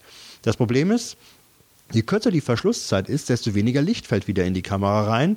Und ähm, da, wenn du jetzt zum Beispiel Hallensport machst, dann hast du dann ein Problem, da ist es nicht so hell. Äh, wenn du da jetzt eine kurze Verschlusszeit hast von so ein Achthundertstel, dann kann es sein, dass die Bilder zu dunkel werden unter Umständen, weil halt nicht genügend Licht reinfällt. Mhm. Gehst du zum Beispiel hin und hast nahezu stockdunkel draußen, willst aber anhand der Laternenlichter, die da sind, noch ein schönes äh, äh, Bild von der Straße machen, so Abendatmosphäre, dann kann es sinnvoll sein, äh, zum Beispiel fünf Sekunden lang zu belichten. Dann fällt fünf Sekunden lang Licht in die Kamera, dann macht die Kamera einfach so klack, Das ist 1, auch 2, der 3, 4, Zeitpunkt- 5, klack. Dann geht es wieder zu. Das ist auch der Zeitpunkt, wo das Stativ dann halt rechnet, weil Genau. du kannst die Kamera nicht halten. Ja. Also es ist so, dass man eigentlich, äh, äh, das kommt immer noch natürlich noch auf, auf ähm, die Brennweite an, aber will ich jetzt nicht zu verkomplizieren. Letzten Endes ist es halt so, äh, je kürzer, je länger das offen ist, desto eher hast du das Problem, dass du selber das Bild verwackelst, weil du so ruhig nicht bist. Ja. Ähm, und die kannst du also nicht mehr aus der Hand dann praktisch schießen, die Bilder, ohne dass sie unscharf werden. Also das ist zum Beispiel so ein Argument äh, oder halt so, so die Idee, wenn du jetzt draußen Bilder machst und es ist dunkel. Dann äh, das nächste ist der ISO-Wert. Ähm, ISO 100 hat man oft eingestellt, wenn du draußen Landschaftsfotografien machst. Äh, wenn das dunkler wird, dann kannst du äh, hochgehen, ISO 800, ISO 1600, kommt auf die Kamera an, wie viel die dann mitmacht mit dem Problem. Je höher der ISO-Wert, desto mehr Rauschen hast du im Bild. Das sind dann so Artefakte oder du hast dann das Bild, äh, das Schwarz ist nicht direkt schwarz, das sind dann leicht äh, so grau äh, ähm, Pixel drin äh, und das nennt sich Rauschen. Und äh, das halt, das will man natürlich auch nicht. Äh, auf der anderen Seite, je höher der ISO-Wert ist, desto lichtempfindlicher ist der Film. Das heißt, du müsstest vielleicht nicht solange Belichten. die Versch genau, solange die Verschlusszeit haben, dafür machst du den ISO-Wert wieder hoch. Ja. Ähm, Du musst also immer irgendeinen Kompromiss zwischen all diesen drei Werten Richtig, finden. und das, das ist halt kompliziert irgendwo. Da denkt man drüber nach, wie soll das Bild sein, welche Werte nehme ich, nehme ich und was Das muss, man dann, das muss man dann einstellen an Ja. der Kamera für jedes Bild neu. Richtig. das kommt drauf an. Die haben auch Automatikmodus. So ist das nicht. Genau, es gibt Automatik-Modi, will ich nicht unterbrechen, ja. Aber das ist ja auch, äh, der Vorteil ist ja wirklich, dass du auch alles wirklich per Hand einstellen kannst. Ja, okay. Das ist wirklich auch der Sinn. Das ist dann halt im Endeffekt da, wo wir dann in, in diesen Hobbybereich dann oder in den professionellen Bereich dann eindriften, wo man dann halt hingehen muss, um sich abzuheben von, der, von, von jetzt Massenfotografie und ich möchte wirklich ganz spezielle Motive treffen in, einer ganz, in einem ganz speziellen Licht, bla bla bla. Zum Beispiel, manchmal möchtest du auch tagsüber lang der und der. Tiefenschärfe oder was auch immer. Tagsüber möchtest du zum Beispiel auch manchmal lang belichten. Zum Beispiel gute Be- Beispiele sind diese Wasserfallbilder. Ja, dann kriegst du halt diesen, diesen, diese Streifen halt darunter zum Beispiel. Das kriegst du halt durch dieses lang Belichten halt. Ja. Das kannst du mit einer normalen Kamera, also die wenigsten kann, können das halt, dass du da die Sachen entsprechend umstellen kannst. Wobei ich muss sagen, wer sich eine Spiegelreflexkamera kauft und dann auf Automatik stellt und dann immer die Bilder macht, dann muss ich sagen, weiß ich nicht, ob das jetzt so der Sinn der Sache ist, ja. Weil das, das macht erst dann der Spaß, indem du selber mit diesen Werten rumspielst und nachher nach einer Zeit begreifst, wann du wie was einstellen musst. Also das ist für mich eigentlich auch nur der Grund, die Kamera zu haben. Und das hat noch nichts mit Profibereich zu tun, Klar. äh, sage ich mal, wenn man einfach mit diesen Werten dann halt umgeht. Ähm, natürlich ist es, äh, das Problem ist immer, wenn du plötzlich ein Bild machen musst, du müsstest eigentlich mal drüber nachdenken. Wie, äh, wie tue ich dann jetzt äh, hier die ganze Sache äh, einstellen und was ist das Beste? Das ist Rumprobiererei, aber man hat es nach einer Zeit, ich will nicht sagen raus, aber man kommt immer näher äh, und äh, du kannst halt die Möglichkeiten. Eine andere Sache ist zum Beispiel auch noch sehr interessant. Und zwar, ähm, je größer du ähm, diese Blende aufmachst, desto äh, es gibt dann nur noch einen Schärf, also der, der Punkt, wo scharf ist in dem Bild, der wird immer kleiner. Äh, das heißt, äh, hast du die ganze äh, Situation so eingestellt, dass du zum Beispiel eine Blendenöffnung ähm, von äh, sagen wir mal 1,2, 1,4 oder 1,8, je nachdem, was du für ein Objektiv hast, da kommen wir vielleicht noch dazu, eingestellt. Dann mache ich ein Bild von dir und dann ist der Hintergrund total unscharf. Das ist die Tiefenunschärfe. Und die kannst du halt machen, je weiter du die Blende aufmachst. Und das sieht halt äh, super klasse bei Pro Porträts aus. Das kannst du mit der normalen Kamera nicht machen. Die, da ist immer alles scharf. Ja? Und das sind tolle Effekte, die man machen kann, äh, wenn man äh, die entsprechenden Werte da verändert. Gut, ähm, um jetzt da mal so ein bisschen die Kurve zu kriegen, weil das ist ja wirklich ein riesiges Feld, da könnten wir uns ja wahrscheinlich Stunden auch drüber unterhalten. Richtig. Ähm, aber um da mal so ein bisschen die Kurve zu bekommen, also wenn ich mir jetzt eine Spiegelreflex, wir haben uns ja schon mal darüber unterhalten, ich habe gesagt, ich wäre da auch eigentlich äh, grundsätzlich auch sehr interessiert dran, mir eine zu kaufen. Ähm, und dann hast du mir, weil du dich ja ganz neu jetzt auch mit dem Thema beschäftigt hast, also du bist ja jetzt da auch noch nicht der Profi, sondern hast ja auch erst angefangen mit der, ganzen, Profi praktisch nur. mit der Ich müsste auch mal wieder ein bisschen matchen. Ich habe auch eine, aber ich tue mir zu wenig dafür. Also du hast mir auf jeden Fall dann geraten, ich sollte mir eine Canon kaufen Ja. oder eine Nikon? genau, weil da praktisch die, das Zubehör im Endeffekt so, äh, so umfangreich Ja, also das Gefühl habe ich, äh, dass du für Canon und für Nikon äh, den größten Objektivpark hast, um es mal so zu sagen. Ähm, und außerdem auch den Zubehörmarkt. Das sind halt die Marktführer und entsprechend viel kriegt man da auch für die. Es gibt natürlich Dazu- auch gute Kameras von Sony, äh, Pentax und wie sie alle heißen. Dazu muss man halt auch wissen, dass also auch für gute Fotos theoretisch eigentlich auch sehr wichtig ist, sind die, sind die Objektive. Und diese Objektive kosten natürlich auch ein bisschen Geld, aber die meisten sind halt für diese, für diese zwei Systeme halt vorhanden. Das heißt, du hast dann noch mehr Auswahl. Du kannst dann halt äh, Tele, also Zooms holen. Die Katze Maut. Muss sie raus? Ja, ich, äh, Guck mal, Katze, da über die du Tretmine hast- musst du, ach, da über die Tretmine musst du gehen. Da, da ein bisschen weiter rechts. äh, vielleicht erzählst du mal ganz kurz weiter, wie Ja, mit den und so- Objektiven. Also, ähm, okay, also wenn, wenn man mich fragt, was kauft man sich, äh, ist die Frage Canon oder Nikon. Ich bin, also ich bin jetzt ein Canon-User. Ähm, ich mu- muss sagen, ich kann über Nikon jetzt gar nicht so viel erzählen, weil man muss die Kamera ja eigentlich gehabt haben, um wirklich damit Das ist ja auch, äh, es geht ja mehr exemplarisch. ja, ja, aber jetzt trotzdem mal. Ähm, Canon habe ich deswegen damals gekauft, weil ich den Eindruck hatte, ich krieg mehr Leistung äh, für das Geld, was ich ausgebe im Vergleich zu Nikon. Äh, das war für mich so der, der Grund hauptsächlich. Das denke ich ist heute immer noch der Fall. Das zweite ist, ähm, äh, es ist wirklich entscheidend eher, äh, was du für Objektive nachher hast, wie der Fitz angefangen hat. Äh, die, Ob- also die, die Kamera sollte jetzt nicht die billigste sein. Äh, ist natürlich die Frage, wie viel Geld will man jetzt ausgeben. Ähm, aber ich sag mal, irgendeinen beachtlicheren, höheren dreistelligen Betrag würde ich da schon für investieren. Ähm, zum Beispiel die 40D, die ich jetzt habe, die gibt es, glaube ich, für 800 Euro ähm, beispielsweise. Oder die 450D, die gibt es, glaube ich, für 500, 600 müsste die da sein. Das sind so die Sachen, die ich jetzt als Kamera empfehlen würde, wenn man nicht zu viel Geld ausgeben will. Aber das Entscheidende ist dann die Objektive. Und da tun die meisten einen Fehler äh, begehen, indem sie meinen, sie kaufen sich jetzt eine, eine teure Kamera und dann Objektive ist ja nur noch Beiwerk. Ist aber eigentlich umgekehrt dazu. Also in die Objektive kann man eigentlich nicht genügend Geld investieren, weil je mehr man ausgibt, äh, desto besser ist da wirklich die Lichtstärke der Objektive. Ähm, das heißt, je mehr Licht fällt hier rein, desto Also es geht nicht nur darum, äh, auf welche Entfernung ich fotografieren möchte, sondern auch mit welcher Lichtstärke ich Richtig, auf also, eine gewisse Genau. Entfernung. Die, die Objektive haben ja alle eine Brennweite, das heißt, äh, äh, die geben dann an, also 50 mm wäre wär normalerweise die Normalbrennweite, wie das Auge sieht. Bei den äh, Kameras in der Regel, die man kauft, das sind alle sogenannte Crop-Kameras, da ist eine Brennweitenverlängerung von beispielsweise bei Canon von 1,6. Das heißt, man muss die 50 mm mal 1,6 rechnen und dann hast du den wirklichen, sage ich mal, äh, Brennweitenabstand, ähm, der da vorhanden ist. Das ist bei der digitalen Spiegelreflexkamera so. Es gibt zwar auch Vollformatkamera, da hast du diese Berechnung nicht, aber bei 40D zum Beispiel, da hast du das, äh, so dass ich eigentlich so 30, 35 Millimeter kaufen müsste, um halt die Normalansicht zu haben. Und dann ist bei den äh, Objektiven wichtig die Lichtstärke. Und je lichtstärker die sind, desto teurer sind die auch. Mit dem Vorteil aber, desto besser kannst du auch diese Tiefenunschärfe erzeugen und desto äh, besser kann man mit denen äh, Aufnahmen in, äh, ähm, sag ich mal, Dunkelheit oder in Dämmerung machen. Aber auch, es gibt noch andere Kriterien, zum Beispiel der Motor, der da dran ist, um das Objektiv zu steuern und Autofokus. Da gibt es also auch äh, noch leichte Unterschiede. Ähm, aber Anti-Vibrationsfunktionen. und ja, äh, die IS äh, heißt Image Stabilizer beispielsweise, um das nicht zu verwackeln. Gibt es also schon noch ein paar Komponenten, aber äh, grundsätzlich rate ich, äh, ähm, bei dem Objektiv lieber mehr Geld zu investieren, weil da kann man meines Erachtens viel aus den Bildern nachher noch äh, an Qualität rausholen, allein einem guten Objektiv. Dazu sollte man auch wissen, ähm, es ist in der Regel so, dass du die Objektive halt auch mit der nächsten oder übernächsten Generation der Kameras benutzen kannst. Richtig. In meinem Fall ist es so, ich habe halt eine Nikon mir gekauft, aber eigentlich auch nur aus dem einfachen Grunde, weil ich durch meinen Vater halt schon einen gewissen Stamm hatte an Nikon-Objektiven.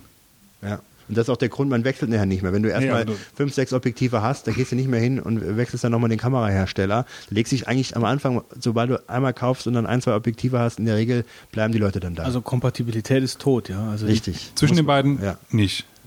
Ja. Ähm, eins also muss man noch sagen. Doch, also zwischen beiden. Äh, ja, ja, Entschuldigung. okay. Ja. Eins muss man natürlich noch sagen, was man wissen sollte, ist, ähm, äh, es gibt jetzt von Canon auch, oder gab es von beiden, gibt es sogenannte Vollformatkameras. Äh, an die kann man äh, gewisse Objektive nicht dran schrauben. Also zum Beispiel ähm, gibt es bei, also das, das, das, das Bajonett heißt das ja, glaube ich, ne? Ja. Äh, ähm, da gibt es das EF-System und das EFS. Und die EFS, die sind nur für die kleineren Crop-Kameras gemacht. Und wenn du dann eine Vollformatkamera von Canon irgendwann kaufst, passen die EFS nicht drauf. Dann musst du ein EF äh, Objektiv haben. Willst du natürlich immer nur mit, mit diesen Crop-Kameras wie 40D fotografieren, da passen beide drauf, EF und EFS. Gehst du aber dann irgendwann äh, meinem Tipp entsprechend in der Tippomatik später hin und kaufst dir die Vollformatkamera von 5D, die heißt 5D, äh, dann passen die EFS nicht mehr und dann müsstest du dir verkaufen und dann was anderes dir Gut, holen. Ähm, wie gesagt, um so langsam mal einen Punkt zu setzen aufgrund der Zeit, kann man also mal so zusammenfassen, Spiegelreflexkameras sind für den ambitionierten Hobbyfotografen schon interessant, mhm. ja, ähm, der auf jeden Fall einen dreistelligen Betrag, also einen höheren dreistelligen Betrag ausgeben sollte, um auch Spaß damit zu haben. Also es geht schon eigentlich ins Vierstellige schnell rein, weil ja, du die Objektive brauchst, ja. Das ist das Problem. Ja, nee, das, das habe ich jetzt schon, mhm. das dachte ich jetzt schon getrennt ja. zu nennen. Also die Kamera sollte halt dann schon im höheren dreistelligen ja, Bereich sein. Schon, und man sollte auf keinen Fall an den Objektiven sparen.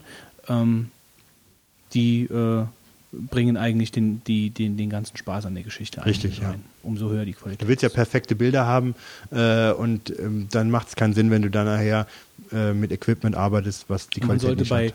sagen wir mal, oh, ohne uns jetzt hier äh, auf einen speziellen Hersteller einzuschießen, also man sollte schon bei den gängigen, also den alteingesessenen Nikon, Canon sind ja wirklich auch so, so Firmen, die man aus der Fotografie halt auch schon lange kennt, gerade Nikon ja auch, also das ist ja das eine, eine alteingesessene Firma ähm, ohne, also keinen Exoten kaufen, weil man dann eventuell Probleme bekommen könnte mit seinem Objektivpark. Klar, der ist halt kleiner, das muss man einfach mal so sehen. Ähm, ich meine, ich gebe natürlich viele äh, Benutzer, die sind also begeistert von denen und die Kameras haben sicherlich auch gute Qualitäten, aber ich, ich persönlich könnte mich da jetzt nicht mit anfreunden. Aber da ist vielleicht noch eine ganz interessante Geschichte. Also äh, wenn, ähm, gut, ich meine, wir, wir, machen jetzt nicht den Topf auf zwischen, zwischen Digitalkameras und äh, analogen Kameras, mhm. ja, aber ähm, sind die denn untereinander noch kompatibel? Also kann ich, kann ich Objektive von älteren Kameras auch für neuere der gleichen Firma nutzen? Meinst du von den analogen auf die digitalen? Ja, egal. Also äh, sind die abwärtskompatibel? Also wenn ich was weiß ich, ich habe jetzt die abwärts oder aufwärts? Ja, sagen wir mal, ich habe also, die 20D, ja, oder sagen wir gut, dann dann machen wir halt einfach zwei Töpfe. Also wir nehmen mal nur die Digitalkameras, die Spiegelreflex Digitalkameras und ich habe ein älteres Modell von Canon. Ja, und kann ich dann darauf oder kann ich die Objektive für die Kamera auch auf den neueren aufstecken. Abwärtskompatibel muss ja nicht unbedingt sein, aber so, dass ich halt zumindest mal, wenn ich jetzt sage, ich kaufe mir eine neuere Spiegelreflexkamera, dass ich dann sagen kann, ich gehe vielleicht dann bei den, bei den Objektiven ein bisschen mhm. und kaufe mir ältere, ja, die dann aber noch passen. Ja, also, also ja, in der Regel geht. machen das auch viele Leute so, weil, weil die sonst eigentlich auch vernünftige Objektive nicht leisten kannst. Also die, diese, weißt du, die digitalen Spiegelreflexkameras sind ja noch nicht so viel, nicht so viele Jahre alt. Das gibt's ja erst seit ein paar Jahren. Und äh, die Kameras, ich glaube, die 20D war eine der ersten, ähm, die da auch rauskamen.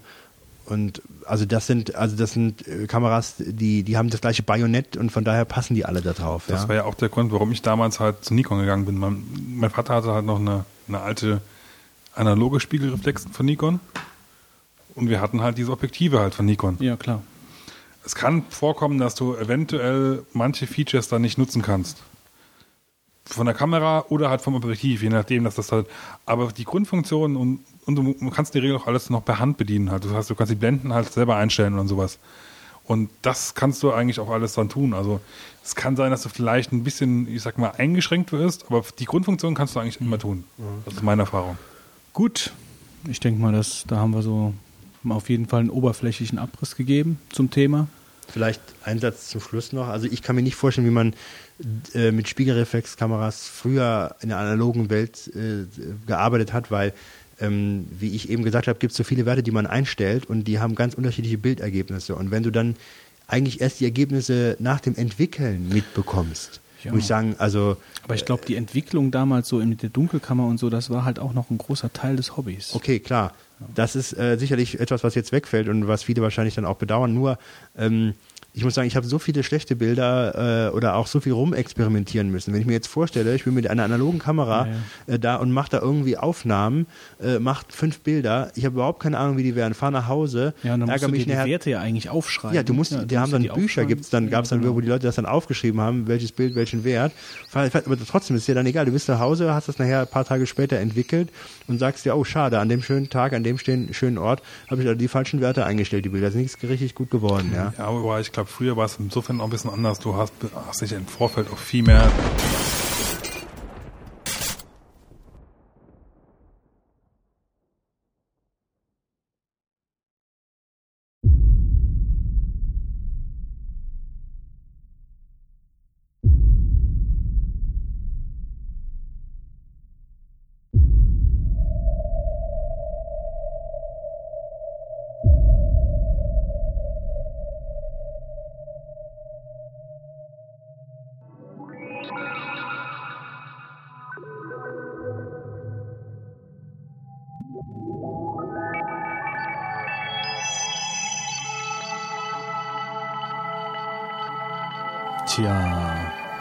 jetzt hier wahrscheinlich ein komischer Bruch in der Folge, weil wir hatten ein Beachball-Problem. Der ganze Raum war voller Beachball. Irgendwie kamen überall plötzlich Beachballs her und Audacity hat Die gehangen. so laut. Und ähm, ja, wir hatten also einen Crash. Wir wissen nicht ganz genau, wie wir das jetzt, also wir machen jetzt einfach weiter. Wir haben die, können wir ja auch direkt sagen, also was macht man, wenn Audacity crasht, wenn man gerade eine Aufnahme, eine wichtige Aufnahme machen ist? Google starten erstmal. Google starten und dann haben wir rausbekommen, dass äh, die ganzen AU-Files klein in 1 Megabyte Häppchen in Temp Directory liegt und der Fitz, der kompiliert gerade hier ähm, äh, Python, Py- Python, Py- Python, Module, Python, für, Python Module heißt. für Python, ja. Ähm, und weil es da ein Skript gibt, was die Dinger zusammenbauen kann. Aber wir wissen halt natürlich nicht, äh, bis wohin wir das zusammengebaut bekommen. Also wenn jetzt so ein komischer Wenn Bruch, überhaupt. Äh, wenn überhaupt, genau. Ähm, sonst müssen wir das hier auch rausschneiden. Machen wir mal kurz eine Pause. Ja, theoretisch, wenn der, wenn der in, ein, wenn der in ein MB-Schritten was speichert, ja, müssten wir eigentlich noch relativ weit nach hinten kommen. Denke ich auch. Gut, also auf jeden Fall wird wahrscheinlich irgendein ein Bruch drin sein. Wir, äh, das Deep Thought, das Deep Thought Thema war, glaube ich, sowieso durch. Ähm, das hatten wir auch. Also wir hatten es eigentlich abgeschlossen. Ja, wenn wir- nicht, dann wir schließen nicht wir's- genau, wir schließen es dann jetzt ab. Also Fotografie. Äh, und Wir bewegen uns uns. verzeihen im Notfall. Also wir hätten gerne noch mehr geredet, aber Ja, immer. Das machen wir jetzt mit dem Retro-Trip. Und zwar will uns da Fitz ein bisschen was über die alten BBS, Mailbox Systems, Bulletin Board etc. erzählen. ja, also Retro ja, ist es definitiv. Das auf jeden Fall. Ich bin durch Zufall eigentlich drauf gestoßen, habe einen anderen Podcast, einen Videopodcast gesehen, Hack 5 von äh, Revision 3. Ist eigentlich eher so wirklich, ja, für, also wirklich für Hacker eigentlich auch gedacht. Finde ich aber sehr interessant und die haben aus Spaß mal und aus Nostalgie sich wieder eine eigene BBS aufgesetzt. Und dann bin ich jetzt wieder, oh cool, das war ja früher mal und so. So hast du eigentlich mal wirklich angefangen. Was ist denn das eigentlich? Witz. Ja, Bulletin Board System. Kann man sich eigentlich im Endeffekt so vorstellen, du hast eigentlich, also früher war es so, du hast einen Server gehabt, der hatte halt ganz viele Modems, also im Optimalfall zumindest. Das alte Internet. Ja, und ähm, dann hast du dich quasi in, in diesen Rechner eingewählt. Das heißt, du hast keine Verbindung mit dem Internet gemacht, sondern oder mit irgendwelchen anderen Netzwerken, sondern du hast dich quasi äh, in diesen in dieses Bulletin Board System rein verbunden. Mit einem Akustikkoppler beispielsweise und Ja, mit ein oder- normales analoges Ja, es klingt- Telefon. Du, du, du sagst das so abwertend, aber es war früher so. Ja, Also- ich habe keinen gehabt. aber Ja, also ich habe heute noch Hörschäden von diesen, von diesen, Der Sound ist geil. von diesen Also, äh, kreischenden Geräuschen. Wer, wer sich immer mal gefragt hat, also wer es noch nicht äh, früher nicht gemacht hat und kein Modem kennt, ja, äh, diese Wo schönen denn? Sounds bei ähm, Chaos Radio am Anfang, so klingt ein Modem. Das ist kein Spaß. Was war da früher? Creatix war so eine ganz bekannte Firma Ja. und ähm, Äh, US Robotics US Robotics natürlich und ähm, äh, L, ähm, nicht Elbar, ähm, ach, ich weiß nicht mehr, wie sie hießen. Die haben auch Grafikkarten gemacht. Fällt mir nicht ein, egal. Man kann den Film 23 sich mal ansehen, da sind die noch im Einsatz. Ähm, ja gut, das war noch eine Nummer härter fast eigentlich da. Also 23 war noch ein bisschen, eigentlich noch ein Schritt davor halt. Das war auch eine ganz bekannte Firma. Naja, und für die damalige Zeit waren halt diese Bulletin Board Systeme quasi so das Internet. Ähm, man muss dazu wissen, früher, also wo- wo ich angefangen habe, das war 97, also vor elf Jahren im Internet oder mit Netzwerken und etc. Da hat man noch damals bezahlt für eine Stunde tagsüber Telefon. Weil man hat sich ja quasi über die Telefonleitung Das hat eingewählt. mich arm gemacht. Ich glaube, ich weiß gar nicht mehr, war das Es war 30 Mark oder 40 Das war Mark? viel Geld. Das war, ah, je. Will ich gar nicht drüber nachdenken. Es Ja, war bestimmt günstiger. Ja, bei mir vielleicht ein bisschen, aber das war also immer noch horrende, ja. Und wenn du dann mittags mal ganz kurz zum Chatten dich irgendwo eingeloggt hast, wenn du überlegst, was, was man da quasi eigentlich an Geld rausgeschmissen hat, ist das im Nachhinein so ein bisschen, huh, naja. Naja, aber es war so damals so mit einer der interessanteren und, und ja, geek- geekigeren äh, Methoden, sich zu unterhalten. Ja. ja, es war, es war auch so ähm, äh, eigentlich die erste, der erste Community, äh, die erste Community-Geschichte. Es gab da das, das Fidonet. Genau, es gab also verschiedene Net Netzwerke, wo, wozu man sagen muss, das musste jeder, also Bulletin Board Betreiber selbst entscheiden. Das musste man auch noch bezahlen. Wir hatten ja damals auch eine Mailbox und Fido, diesen Zugang musstest du auch noch bezahlen, glaube ich. monatlich. Teilweise. Es gab ja auch andere Netzwerke, wo es nicht musste. Ja, ja, bei, bei, ja gut, aber diesem Fidonet, also das habe ich jetzt gerade noch in Erinnerung, dass das Geld gekostet hat. Auch noch.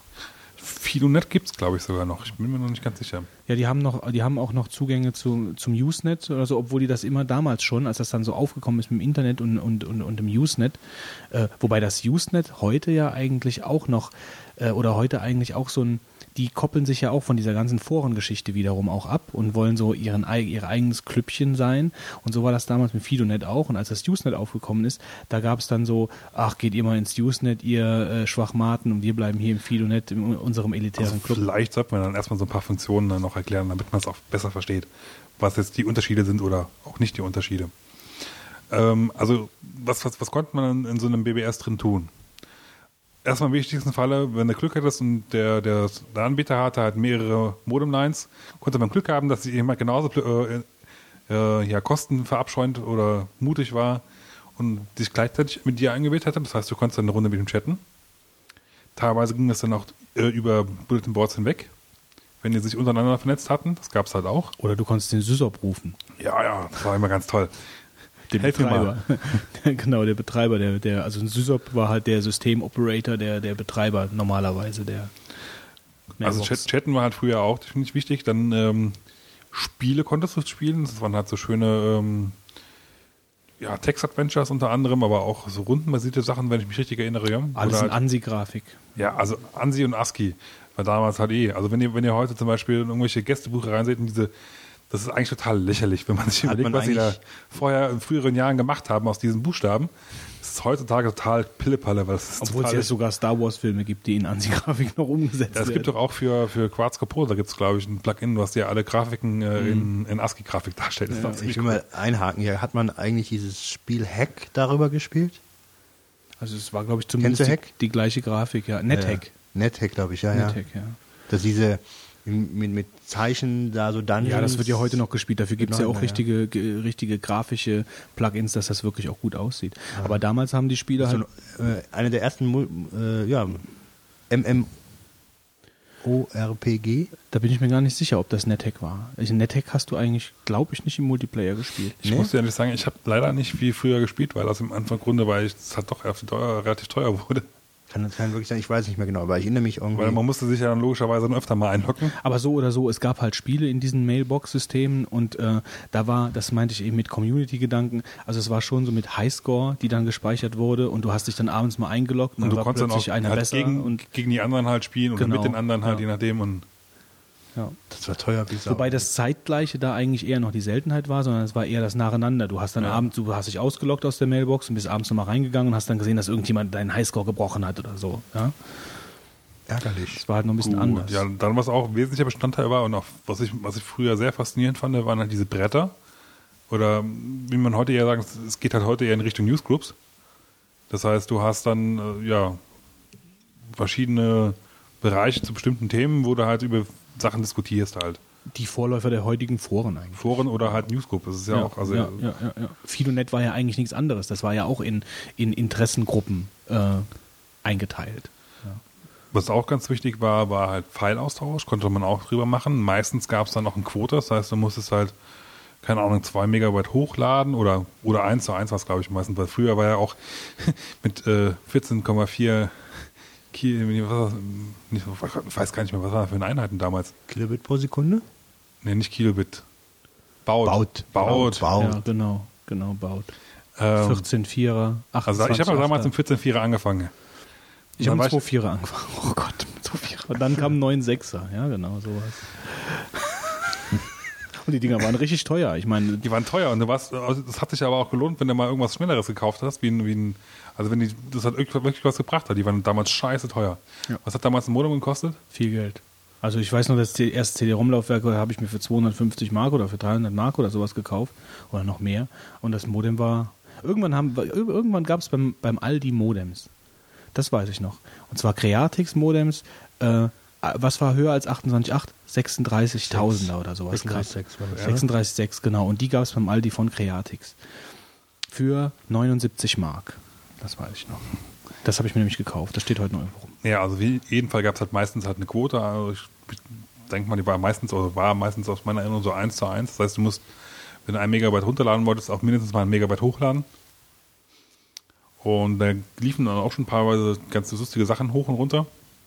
Nur war das natürlich damals in äh, wesentlich kleineren Mengen halt. äh, Also ha, fängt keiner mehr an, eine DVD runterzuziehen, weil Aber es war, es war damals auch der, der Ort, äh, wo auch viel äh, Software rumgelegen hat. Also ich kann mich erinnern, in der Zeit äh, während dem Studium, als ich, ähm, als ich so ein bisschen äh, in so einem, in so einem Verleihshop für Computerspiele gearbeitet habe, ähm, so nebenbei, ähm, da war dieses Blueboxing ganz in bei ganz vielen Leuten. Das war da die, dieses äh, irgendwie mit dem Telefon, das müssen wir jetzt nicht ausführen. Auf jeden Fall konntest du da scheinbar den, den Ton unterbrechen von diesen Frei, dieses Freizeichen von der Telekom, konntest du äh, unterbrechen mit so einem speziellen Signal, mit einer speziellen Frequenz und konntest dann kostenlos telefonieren. Und das haben die Leute dann halt gemacht und äh, sind, haben sich dann in Mailbox-Systeme äh, irgendwo in Taiwan oder sonst irgendwo eingewählt und da hat dann diese ganze Veres gelegen und das haben die Leute sich dann da runtergezogen. Und das wurde also damals schon, ich meine, äh, schon dafür genutzt, im Endeffekt diese, diese Systeme auch für so eine Art Internet aufzubauen, wie es halt damals noch nicht in der breiten Masse genutzt wurde. Ja? Aber es waren so, also für, für, sagen wir mal, für die ganz normalen Leute waren die Mailboxen eigentlich der Vorläufer vom Internet. das war so erst quasi dein, dein Provider im Endeffekt. Genau. Weil du hast dann auch teilweise E-Mail-Adressen bekommen, weil die dann teilweise wirklich auch mit, mit dem Internet auch verbunden waren. Das heißt, du konntest darüber auch Post bekommen.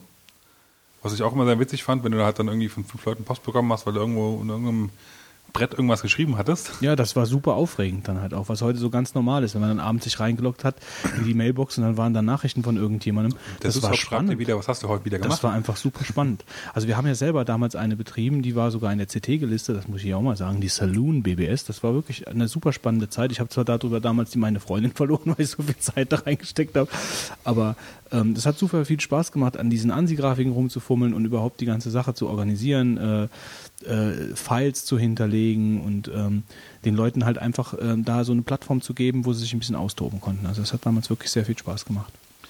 Ja, du hast eben auch schon gesagt, also früher war es auch so, dass, dass es dann halt in den ganzen Compu- Computerzeitschriften halt wirklich Listen drin waren von diesen ganzen Systemen. Weil früher war es ja auch so, egal, wenn du halt weiter weg irgendwo hin telefoniert hast, dann wurde es teurer. Ja, und das heißt, du suchst dann natürlich dann irgendwas, oder versuchst irgendwas zu finden, was in deiner Umgebung ist, damit du halt zumindest mal zum Ortstarif irgendwie da anrufen kannst. Ja. Also die- und jetzt nochmal hier zu der Sache, wa- warum du überhaupt darauf gekommen bist. Also die haben jetzt, äh, äh, dafür brauche ich ein Modem. Nein, Also das geht, das, funktioniert heutzutage über Telnet. mhm, okay. Du kannst dann auch Sachen wie File-Sharing läuft dann auch über FTP, also kannst du auch, ja. Es gibt ja wohl auch andere Möglichkeiten, aber das, ähm, das kannst du jetzt halt auch über FTP machen und du kannst auf die Bretter mittlerweile auch über die Newscript drauf zugreifen, also wenn jemand quasi so ein, so ein Multiserver halt. Also das läuft aber schon noch so, auch mit ANSI-Grafiken und so? ja, ja, das ist so wie früher. Ich habe gedacht, Herrscherzeiten, wie cool ist das denn? Und das hast du praktisch über ganz normal über Telnet, hast du dann einfach Genau. gesagt, connect irgendwas und Also ich werde dazu die Adresse und, die entsprechende Anleitung vielleicht oder Kurzanleitung vielleicht nochmal in den Show, also in die Shownotes reinschreiben, Ja.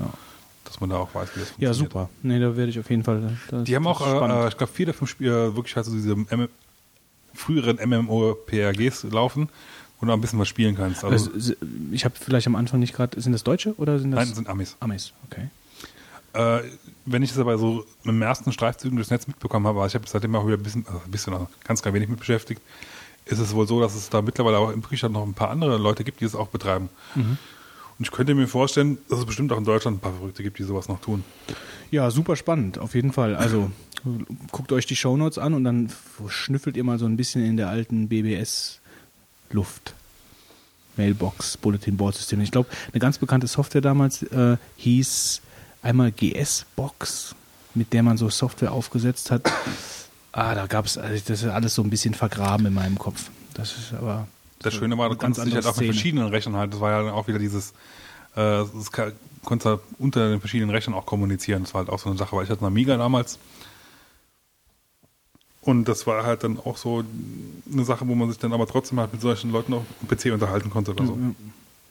Der pangalaktische Zocktipp-Fitz. Ich glaube, da kannst du direkt weitersprechen, weil du nämlich einer von diesen äh, Auserkorenen warst, die irgendwie äh, mit viel Bestechungsgeldern äh, Ja. erreicht haben. Das Ja, ich war, äh, quasi Weihnachten wurde für mich vorverlegt. Ich habe einen, Wer war denn der Weihnachtsmann, Fitz? das war Console.at. Der Weihnachtsmann war ich und nicht Console.at. Ich Du hast mir einen Tipp gegeben, okay, okay. Ja, ich habe ähm, am letzten Sonntagmorgen die Konsol.at-Folge gehört, wo ich noch letzte Folge drüber erzählt habe, über den Podcast. Und die haben, die Spielerredaktion, die haben 40 Beta-Keys für Little Big Planet gehabt, für die PS3. Und ähm, da musste eine Quizfrage beantworten, irgendwie wie viele Minuten, Also ich war nicht so doof, anscheinend um ein bisschen Mathematik auszuführen. wie viele Minuten irgendwie die letzte Folge hatte oder sowas in der Art, plus der hier, ne? Äh, die aktuelle von der und dann habe ich dann den Fitz mal eine Message geschickt, dass er das ja mal ausrechnen kann und dann eine E-Mail hinschreiben kann. Wobei ich war mir eigentlich sicher, das ist völliger Quatsch, weil die äh, Podcast-Folge war zu dem Zeitpunkt bestimmt schon 24 Stunden online, glaube ich. Ähm, ja, also sie haben irgendwie in der äh, Folge, also Folge davor erzählt, dass sie Freitagmittags aufnehmen. Und ich denke mal, bis es rauskommt, da wird es Freitagabend, frühestens Sonntagmor äh, Samstagmorgen sein. Ja, so in dem Zeitraum ist das. Und ähm, du hast mir das Samstag, Sonntag. Sonntag, Sonntagabend sogar noch. Sonntag, Sonntagabend sogar, ach Gott. oder also spä später Nachmittag war es, glaube ich. Es war nicht, nicht so früh. Weil ich hatte halt auch gesehen, da war eine Konsole-AT-Folge, gut, aber da rechnet man ja noch nicht mit unbedingt mit, hat es halt noch nicht gehört. Und äh, ja, durch diesen Tipp habe ich mich dann sofort dran gesetzt. Ich habe ja echt Hab nicht gedacht, dass du durch was diesen kriegst. Podcast durchgezoomt, bis ich dann die Stelle gefunden habe, was man machen muss, um dann festzustellen, scheiße, die letzte Folge äh, muss man ja jetzt dann doch wieder runterladen, weil ich habe ja, bei mir ist das so, ich lösche ja alle alten Folgen, die ich gehört habe, Mhm. automatisch. hab mir dann wieder die hundertste Folge besorgt und habe dann diese entsprechende Szene auch wieder gesucht und habe sie dann Gott sei Dank relativ schnell gefunden. Hab dann meine Mathematik, also man muss ja ausrechnen, wie viele Stunden oder wie, nee, wie viele Minuten äh, Podcast äh, sie produziert haben, bis, also inklusive der hundertsten Folge. Und das habe ich dann zurückgeschrieben mit einem netten E-Mail und Grüßen von uns aus Deutschland und ja, dann Danke. kam ich, habe ich irgendwie nachts um drei oder was? Äh, ich kam gerade aus der Kneipe. Ohne Scheiß, ich bin dann gerade aus der Kneipe hier rausgefallen, sehe dann so auf dem iPhone, oh, coole E-Mail, ne? Ja, denkst du halt wieder irgendein, irgendein Server, der halt wieder irgendeinen Cron-Report oder sonst irgendwas rausspuckt, ne? Und stehst du so, Console.at, herzlichen Glückwunsch, hier ist die Little Big Planet Key. Und ich so, ach du Kacke. habe ich dann nachts um drei im volltrunkenen Zustand erstmal rausgefunden, wie ich, wie ich denn diesen Key eingeben muss und wo. Und hab dann das runtergeladen und noch installiert. Aber gespielt habe ich es dann erstmal nicht, weil das wollte ich mir dann doch im nüchternen Zustand antun. Ja, cool. Ja, und? Geil, geil, geil. Also ähm, Console.at hat ja im letzten Podcast dann auch ein bisschen drüber gesprochen. Äh, das Und nicht Besondere nur ist, positiv. ich habe ich hab nur, ich hab nur Bilder gesehen. Also das Besondere ist, die haben grafisch da, sind, sind die da einen neuen Weg gegangen. Ne? Das ist so ein Jump'n'Run-Spiel erstmal. Also meine Mutter sagt dazu, äh, es sieht aus wie ein Kinderspiel. Hat sie ja in gewissem Sinne auch recht. Also von, von der Grafik her ist es ja eher so ein bisschen knuddelig, kinder, kind, kindermäßig. Was ich jetzt aber in dem Fall gar nicht so schlimm finde, weil es ist halt irgendwie ganz, ganz witzig ist. Das Besondere halt ist eigentlich eher, dass du, dass die Leute halt drauf gehen, dass du halt quasi die Levels erstellst. Ja, schon, aber äh, die Grafik, also die Grafik, die haben irgendwelche Alltagsgegenstände genommen und haben die als normale Grafik da reingebaut. Also so habe ich das empfunden, als ich äh, Videoausschnitte gesehen habe. Also die Grafik war schon speziell. die Grafik ist eigentümlich, um es mal so einfach mal Ja, aber ich weiß jetzt nicht, also die Graf also sie haben halt viele Objekte, die du halt benutzen kannst, irgendwo draufkleben kannst und das Aussehen verändern kannst und die Eigenschaften. Also es sieht also jetzt nicht alles so, so, so integriert aus, so, ich weiß nicht, wie ich das beschreiben soll. Also das Ja, sieht ich weiß so, auch gerade nicht so das sieht so, genau. sieht so ein bisschen, Wir sollten schon noch mal sagen, das ist halt ein Spiel. Du läufst von links nach rechts und musst Genau, dann über Hindernisse. ein Seitenscroller ist ja, ein. Seitenscroller, Jump'n'Run. Genau, ja. Das ist es ja letztendlich. Wobei, ähm, Klingt jetzt ein bisschen abwertend, aber ich finde, ähm, das ist auch nicht, also unter anderem das Lustige halt dran. das ist ja eigentlich typisch Super Mario-mäßig, ja. Wobei, ähm, Genau. aber das Problem ist, oder nicht das Problem, was die sich Innovatives einfallen haben lassen, ist unter anderem, dass man wohl äh, in die Tiefe auch gehen kann. Ne? Also Du das- hast drei, drei tiefen Ebenen, ja. drei Tiefe eben. Das ist, weiß ich nicht genau. Das würde ich gerne irgendwann bei dir mal Es ist anspielen. ob manchmal ein das bisschen, bisschen, bisschen verwirrend, aber ich, man gewöhnt sich eigentlich relativ flott dran. Also ich fand es nicht so dramatisch, wie sie jetzt bei Consola Tela gesagt haben. Die haben ein bisschen rumgelästert, fanden das nicht Also so. ich meine, ist ein, am Anfang ist es ein bisschen komisch, aber man kriegt es eigentlich mit der Zeit eigentlich raus. Manchmal benimmt er sich dann auch ein bisschen komisch, muss man zugeben, aber es ist halt, also der, der Sackboy halt, ja. Naja, gut, es ist ja auch noch eine. Beta, ne? Das muss man dazu auch noch Ja, wobei ich glaube, das, das werden sie nicht geändert haben. Glaub, kann ich mir nicht vorstellen. Wir haben ja jetzt 5 vor 12, das kommt ja in zwei, drei Wochen raus. Drei Wochen. Naja, auf jeden Fall, was, was aber eigentlich das Inno- Innovative ist, dass die Leute eigentlich eher hingegangen sind und haben geguckt, ähm, wir versuchen dann einen sehr guten Editor einzubauen und hat viele Rohmaterialien, die wir halt dann ähm, den Leuten halt quasi die Level kre- kreieren lassen und wir, die haben zwar auch ein paar Level dabei, das, die sind aber eigentlich nur da, damit du halt quasi die, die anderen Rohmaterialien freispielst. Ja, und damit du siehst, wie die, wie die Sachen ein bisschen zusammen Ja, das funktionieren. ist auch als Inspiration definitiv, ja. Also ähm, insofern, der Singleplayer ist, denke ich mal, eher ja, jetzt nicht so wirklich berauschend und aufregend. Ja, also ich denke mal, ich habe jetzt alles durch von der Beta. Gibt es jetzt nur für die PS3 oder ist das auch? ist äh, PS3 only. Okay. Und äh, es macht aber super viel Spaß zu spielen.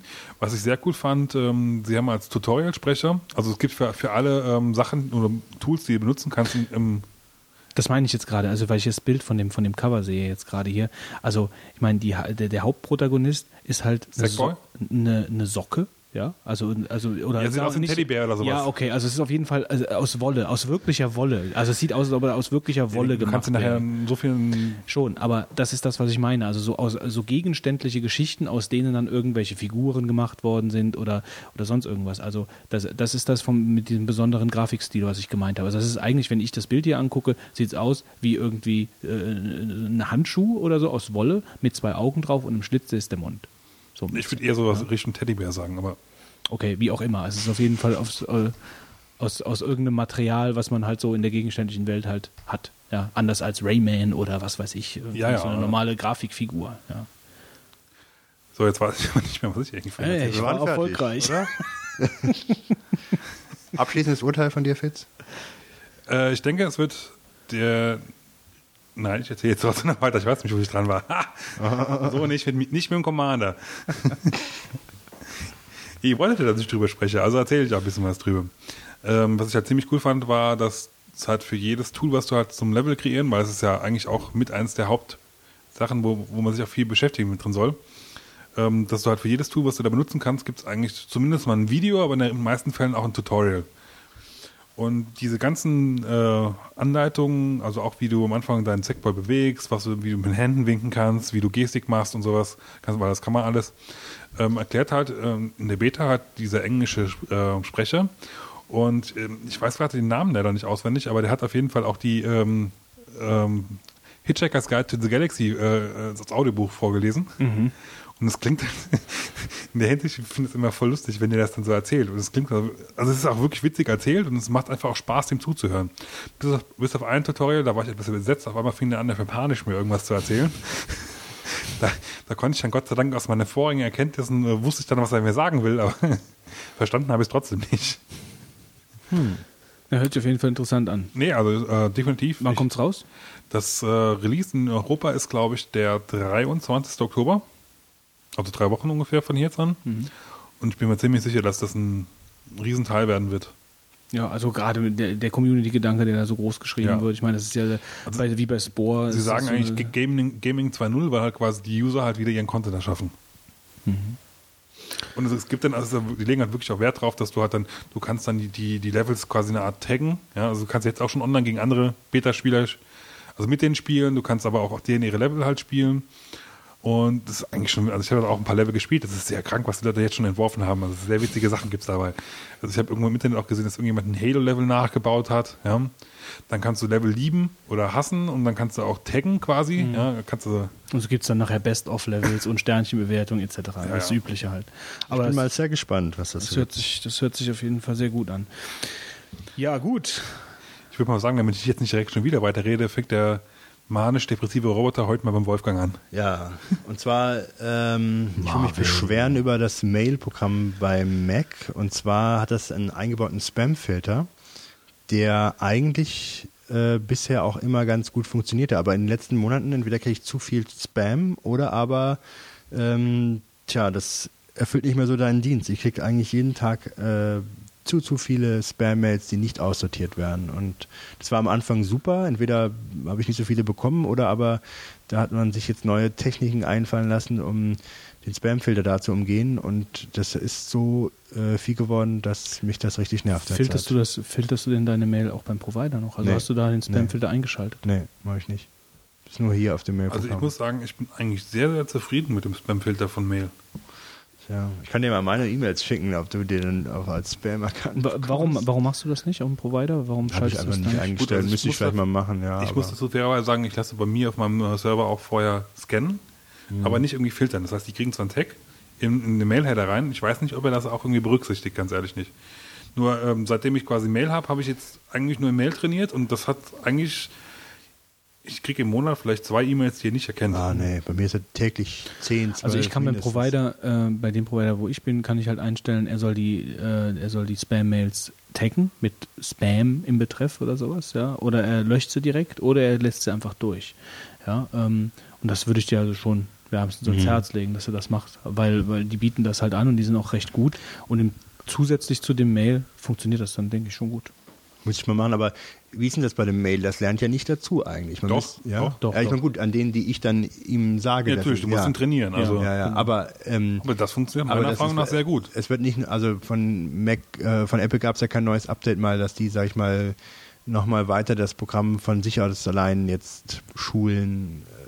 Da Kann ich dir nicht ja. sagen, habe ich jetzt keine Hintergrundinformationen Weil es zu. kommen Sachen auch durch, wo ich eigentlich denke, das müssten sie doch mal rausfiltern. Zumal ich auch manchmal bei einigen Sachen sage, die Art von E-Mail habe ich doch schon mal als Werbung markiert. Und dann kam vom gleichen Versender nochmal was in der Art und der hat es dann wieder nicht erkannt. Das Es ist komisch. gibt ja, glaube ich, auch was, äh, ein paar Optionen, die du einstellen kannst bei Werbung, ne? bei Mail. Ich weiß nicht, ob du die schon mal ein bisschen genauer untersucht hast. Ja, glaube ich nicht. Muss ich mir mal ansehen. Also ich habe bisher noch gar nichts großartig Ja, gut, beim Provider ist es auf jeden Fall so, dass da ja sofort schon Mails aus einer gewissen Ecke sowieso komplett Ja, es gibt ja dann. Blacklisten, dann gibt es Ja, Listen, eben. äh, wenn du siehst, dass halt ein bestimmter, also da werden E-Mails quasi ne- wird ein Hash von der E-Mail genommen und dann wird dieser Hash verglichen, ob der auf irgendwelchen anderen Also Servern ich glaube, darauf zur selben Zeit. würde ich äh, nicht verzichten. Also das, äh, das ist Das muss ich mal machen, das ja. geht nicht mehr. Tja, das ist das, worüber ich mich beschwere. Und du, Fitz? Ja, bei mir, ich versuche es kurz zu halten. ähm, also es hat bei mir eigentlich angefangen, dass ich mir eine neue Festplatte einbauen lassen habe in mein MacBook. Die funktioniert, die Festplatte funktioniert super, also schön schnell, alles, alles geht gut. Typ, Preis. dann, äh, eine Western Digital äh, Scorpio Black, 320 Gigabyte ähm, mit äh, 7200 Umdrehungen und 16 Megabyte Cache. Mhm. Und die hast du, weil, weil sie so besonders gut schnell sein soll, hast du dir die dann Ja, also ich besorgt? brauchte erstmal was Größeres und ich habe also vorher auch schon meine alten Platte gemerkt, da hatte ich halt so einen Kompromiss gemacht. Ich wollte was einigermaßen Großes, aber auch nicht unbedingt das allerlangsamste haben. Weil es gab damals, wo ich bestellt habe bei Apple, irgendwie nur eine 200 äh, Gigabyte Platte mit, glaube ich, 3200 Und was, hast du, was hast du bezahlt für die jetzt? Die war relativ teuer. Die hat, wo ich sie gekauft habe, leider noch äh, irgendwie 120 Euro gekostet oder was, oder 130 Euro. Okay. Ich habe leider festgestellt, also ich habe sie dann beim außer Apple Provider installieren lassen. Der hat dann noch ein bisschen mehr genommen. Habe leider festgestellt, dass er einen Tag danach bei Alternate ungefähr auf 80 Euro runtergefallen ist. Wie das halt so ist, wenn man, wenn man was Neues einbaut. Ne? Naja, aber das war eigentlich noch nicht mal so der, der schlimme Part dabei, sondern ähm, man überlegt, überlegt sich ja noch, wie kriege ich halt quasi die Daten von der alten Platte auf die neue. Da habe ich mir gedacht, gut, ja, ich habe ja noch eine, eine schöne USB-Platte, klonst halt einfach alles rüber und danach wieder, ja, funktioniert doch gut. Gesagt, getan, habe ich gemacht, mit dem Ergebnis, dass manche Programme nicht richtig liefen. Äh, unter anderem hat mein Adressbuch quasi die ganze Zeit zerlegt. Das heißt, ich habe die ganze Zeit meine äh, Adressen verloren, was auch wieder ein bisschen blöd war, weil ich halt äh, mit .Mac oder beziehungsweise jetzt MobileMe äh, und pushe und synke, ja, worauf ich dann auf meinem, auf meinem iPhone auch keine Kontakte mehr hatte. ja, das ist halt ein bisschen blöd für mich. Ja, ja, das, ist, das ist die Kehrseite der Medaille. Naja, gut, dann habe ich mir halt äh, überlegt, gut, ich habe ja noch Time Capsule hinten stehen, ne? Installierst du halt darüber mal gucken, was da passiert. Denkst du, ja, also die, die Installation selbst von, von Mac aus geht ja super flott und auch schön schnell, ja. Ähm, habe dann halt meine Time Capsule ausgewählt, dann ging es am Anfang nicht, dann bis ich dann irgendwann kapiert habe, dass ich kein komplettes Backup habe, sondern nur quasi meinen Benutzeraccount und noch ein paar andere Sachen, aber halt nicht die Programme zum Beispiel. Ähm, was ich aber auch damals durchaus bewusst so gewählt habe, aber ich dachte eigentlich, dass man es am Anfang, dass es automatisch erkennt und das entsprechend weitermacht, aber es, man kann dann erst einem späteren Zeitpunkt diesen Option auswählen. Was ich nicht so ganz intuitiv fand am, am Anfang, ja, weil da steht dann, äh, Sie können, also kannst du oben aufs Menü aussehen, von Time Machine Backup wiederherstellen. Das funktioniert aber anscheinend nur, wenn halt wirklich die komplette Maschine, Ja, okay. also ohne, ohne Ausnahmen, äh, oder zumindest ohne, ich, ich lasse da die ganzen Systemdateien raus. Äh, ähm, und wenn, ich denke mal, wenn du die mit reinmachst, kannst du wahrscheinlich die komplette Maschine wiederherstellen. Na gut, also normal installiert, ähm, Time Machine ausgesucht, hab gedacht, gut, das wird ein bisschen, bisschen brauchen, ne? gehst halt abends mal weg, ne? kannst ja abends drüber laufen lassen, ist ja dann, stört mich nicht, brauche ich nichts machen und ja, komm mal wieder und stell halt fest, verdammte Kacke, das Ding ist eingeschlafen. Ja, also mitten, mitten bei deinem Time Machine Bäcker ist mein, ist meine, mein Notebook eingeschlafen. Was ich natürlich sehr toll fand, weil ja, habe ich am nächsten Tag quasi äh, die ganze Zeit neben dran gesessen und habe über zwölf Stunden wohl gemerkt, meine äh, 100 Gigabyte Daten übers Netzwerk wiederhergestellt. Kein Spaß, kann ich nicht, nicht empfehlen. Ja. Also Time Capsule funktioniert super, ja, von, von der Funktionalität her. Ja.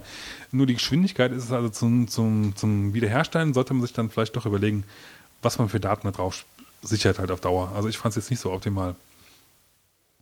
Und ähm, das war so die eine Geschichte. Als ich dann, äh, dass ich dann fertig war, lief dann auch alles. Ja, also mein, meine Adressbuch blieb doch alles und mein Te- Textexpander-Problem, was ich letztens hatte, lief, lief dann, wurde auch gelöst. Ja, also es war alles okay. Ähm, nur bis ich dann irgendwann feststellte, Scheiße, Kacke, ich habe noch kein Photoshop installiert, ne? Tust du das mal. Ja, leider hatte ich halt als alter Unix-Mensch ähm, die Angewohnheit, mir das Filesystem mit Groß- und Kleinschreibung zu installieren. Was ich eigentlich gedacht hätte, kann ja nicht so problematisch sein, basiert auf äh, BSD, ja. Und als Unix-Mensch, Groß- und Kleinschreibung machst du eh, bist du eh drauf. Ja? Was zur Folge hatte, dass ich die ganzen Adobe-Suiten äh, oder Programme nicht installieren konnte Ja, super. und wohl auch bei anderen Sachen äh, teilweise Probleme hervorführt, was ich im Nachhinein, wohl äh, vor allen Dingen bei Carbon-Sachen, wenn ich das im Nachhinein festgestellt hatte oder gelesen habe, sagen wir mal so. Ja, und dann habe ich das ganze Spiel nochmal gemacht, diesmal halt richtig formatiert und ähm, dann funktioniert das auch. Also im Vorfeld solltet ihr euch überlegen, wenn, ihr- wenn ihr was restauriert oder wiederherstellt, nutzt vielleicht für Time Machine Backup eine lokale, schnelle Festplatte. Zumindest wenn ihr wisst, dass ihr es eh her- wiederherstellen müsst in kurzer Zeit. Ähm, überlegt euch, in welchem Filesystem formatiert. Das richtige Filesystem, um wohl am wenigsten Probleme zu haben, ist äh, macOS Extended Journal ohne Groß- und Kleinschreibung. Das ist wichtig. Ähm, ist aber in der Regel, glaube ich, auch voreingestellt so. Ja. Da sind Und wir ja schon bei der Typomatik. Genau, da fast. kann ich gleich noch einen Tipp loswerden. Was ich nämlich dann auch festgestellt habe, ist, achso, es gab nämlich noch einen Punkt. Nochmal ganz kurz zurück zu Marvin. Ähm, wenn du nämlich fertig installiert hast und alles funktioniert und läuft, dann darfst du wieder 100 Gigabyte zurück backuppen auf Time Capsule.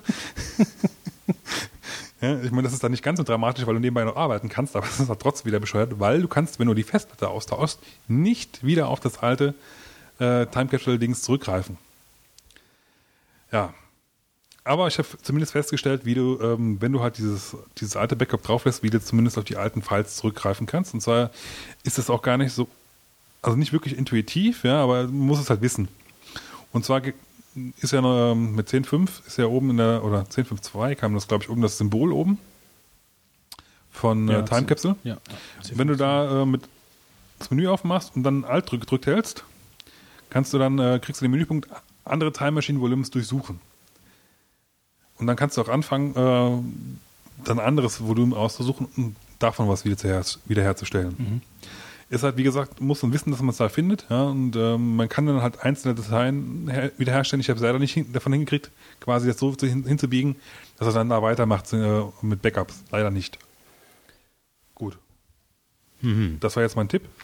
Okay, ich habe auch noch einen Tipp, weil ich ja auf der Fotokina war. Und zwar ähm, gibt es dort jetzt eine neue Kamera von Canon, ähm, die EOS 5D Mark II. Und mal abgesehen davon, dass es halt eine sehr gute Kamera ist in Vollformat, ähm, ich habe ja eben davon erzählt, dass dort dieses so sogenannten Crop-Format-Kameras gibt, ähm, bei denen man halt eine Brennweitenverlängerung hat von 1,6. Ähm, Bei den Vollformat hat man es nicht, aber Die EOS 5D ist halt eine Vollformatkamera mit einer ganz, mit einer ganz besonderen Funktion und zwar mit der kann man auch Videos aufnehmen und zwar in Full HD.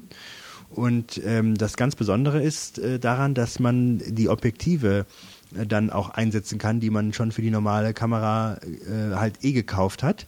Äh, und dann kann man also Kino, Filmreife, äh, Videos drehen mit tiefen Unschärfe und so weiter. Es also dieses Beispielvideo, was du da verlinkt hast, Ja. das fand ich schon ziemlich klasse, ja. ja, also ich habe euch, das Video werde ich auch verlinken, das ist so ein, so ein Werbevideo, das mit der Kamera gemacht sein soll und äh, das ist abartig gut. Also äh, wenn, du, wenn du siehst, äh, welche Schärfe das Ganze hat, welche Klarheit und auch im, im Dunkeln, also die Nachtaufnahmen, das ist barbarisch gut. Also- äh, Man muss halt dazu wissen, dass halt der Vorteil halt in dem Fall eigentlich bei, äh, gegen von der DSLR gegenüber der Videokamera liegt, dass du halt hier die Objektive tauschen kannst. ja, das, das Und ist wenn du halt, diese ja. Liste wohl durch, durchgeschaut hast, mit welchen Objektiven dir das wohl aufgenommen hat, Ja, ja. dann, also irgendjemand hat, glaube ich, mal zusammengerechnet, der hat so 40.000 oder 40.000 was, Dollar. Okay, wobei ich muss sagen, da sind schon einige Motive da, äh, Objektive dabei, die mir ein Begriff sind und ähm, man muss natürlich nicht alle diese Objektive haben, um halt wirklich die Qualität zu haben. Also äh, die sind halt super lichtstark und so weiter, aber ich bin überzeugt davon, dass das auch äh, für jeden interessant ist, der ein paar Objektive hat und dann ein paar Videos drehen will. Ähm, das wird man jetzt sehen. Ich bin gespannt, wenn die Kamera auf dem Markt ist, was die Leute mit der Kamera für Also ich Videos es drehen. durchaus, die Qualität ist hervorragend. Also darüber braucht man nicht diskutieren. Ja. Mhm. Wobei, was ich im als großen Nachteil rausgefunden habe, oder für mich, was ich halt so ein bisschen, ein bisschen schade finde oder ein bisschen blöd finde, ist halt, ähm, dadurch, dass wohl die meisten Speicherchips, ich weiß nicht, auf welchem er genau speichert, aber FAT32. sind FAT32 halt formatiert. ne? Damit ja. hast du das 4 Gigabyte Problem. Richtig. Was natürlich bei den Datenmengen, ähm, Zwölf Minuten heißt. ja, Ja, zwölf Minuten darf ein Film sein. Äh, also eine Einstellung, wobei ich habe mir gedacht, ähm, wann hältst du länger als zwölf Minuten auf eine Szene drauf? Es kommt nicht oft vor. Also wenn du jetzt irgendwas filmst, dann wirst du doch eine Unterbrechung machen und dann kannst du wieder zwölf Minuten. Also ich denke, es ist zwar ärgerlich, aber es wird nicht das große Hemmnis sein, weil ähm, längere Dateien als zwölf Minuten an, am Stück wird man nicht so oft drehen, denke ich jetzt mal. Also das, die Kamera ist wahrscheinlich der Hammer, was die Videofunktion angeht. Und ich bin mal gespannt, ähm, wenn die jetzt, glaube ich, im Oktober wird sie verkauft. Äh, wie sieht es denn eigentlich mit Sound aus? Da habe ich mich gar nicht damit beschäftigt. ja, die hat auf jeden Fall einen externen Soundausgang. Also man kann äh, Ja, Mikrofon eigentlich eher auf anschließen. den Ein- Eingang ein. Ähm, Eingang, richtig, meinte ich. Ach so, Eingang, okay, ja. gut. Man kann ein externes Mikro anschließen. Insofern, also Kostenpunkt? es- Ah, Moment, also Listenpreis 2,5. Okay. Ähm, 2500 Euro. Aber man munkelt, dass die natürlich dann in den nächsten Monaten auch wieder fällt. Also wenn sie unter 2000 ist, äh, finde ich es sehr, sehr interessant. Ähm, wenn man die Videofunktion sieht, also das, das macht einen richtig schwach. Und, Canon äh, EOS 5D Mark Genau, II. zumal noch ein Satz zum Schluss, äh, wenn man das haben will von der Qualität, müsstest du normalerweise wahrscheinlich mehr als 10.000 Euro ausgeben, äh, bis du einen Camcorder hast in Full HD mit den Objektiven, die es dazu gäbe. Und hier könntest du zwei Fliegen mit einer Schlappe, Schlappe schlagen. Also wir schlagen, Schlappe. wir schlagen zwei. Fliegen mit zwei Schlappen. Ähm, ich habe auch noch einen kleinen Tipp, äh, so einen Quick-Tipp am Rande. Und zwar eine Webseite, ähm, auf der man handgemachte Unikate kaufen kann. Ähm, darüber gestolpert bin ich, als ich äh, für meine Angebetete ein ähm, exklusives Geschenk gesucht habe. Ex Exquisit. Exklu ein, exquisites Geschenk gesucht habe. Und zwar hat die ähm, sich immer so zwischen den Zeilen gewünscht, einen Armreif aus einer gebogenen Gabel zu haben. Ja, und sowas habe ich. Was äh, auch die, die magnetische also- Wandfarbe wieder total. Ja, also sie hat, sie hat hat man sich die Pulsadern damit Nee, aufgeschnitten. sie, hatte, sie, hatte, sie hatte früher sowas. Sie hatte früher sowas, ähm, also so eine alte antike Gabel so gebogen, dass es praktisch schon als, als, als Armreif, ja. Man, man sieht das gar nicht, dass das eine Gabel ist, auf den ersten Blick. Ja, da muss man schon genau hingucken. Das ist also so gehämmert. Ist das nichts für Uri Geller eigentlich? Ja, doch. Das ist so gehämmert, dass das halt, ähm, dass es halt ein Armreif ist. Ähm, und sowas, ja, gut. Sowas finde halt, finde sowas mal, wenn du sowas suchst, ja. Und, Urigeller.de. Ham- Hammer und selber machen. ja, gut. Ähm, Ja, also bitteschön. Ja, aber das, das soll ja, das soll ja auch schön aussehen und das soll ja ähm, auf jeden Fall habe ich dann ein bisschen rumgesucht und habe dann die Seite etsy etsy.com gefunden Wonach und hast das, du denn da gesucht, bitteschön? das weiß ich nicht mehr.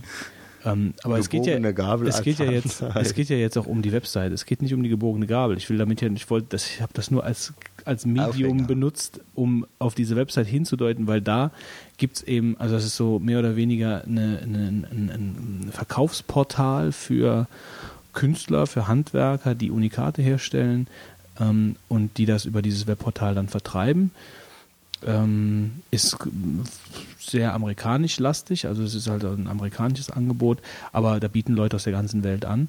Ähm, ist super problemlos abgelaufen. Ich habe über PayPal, glaube ich, bezahlt.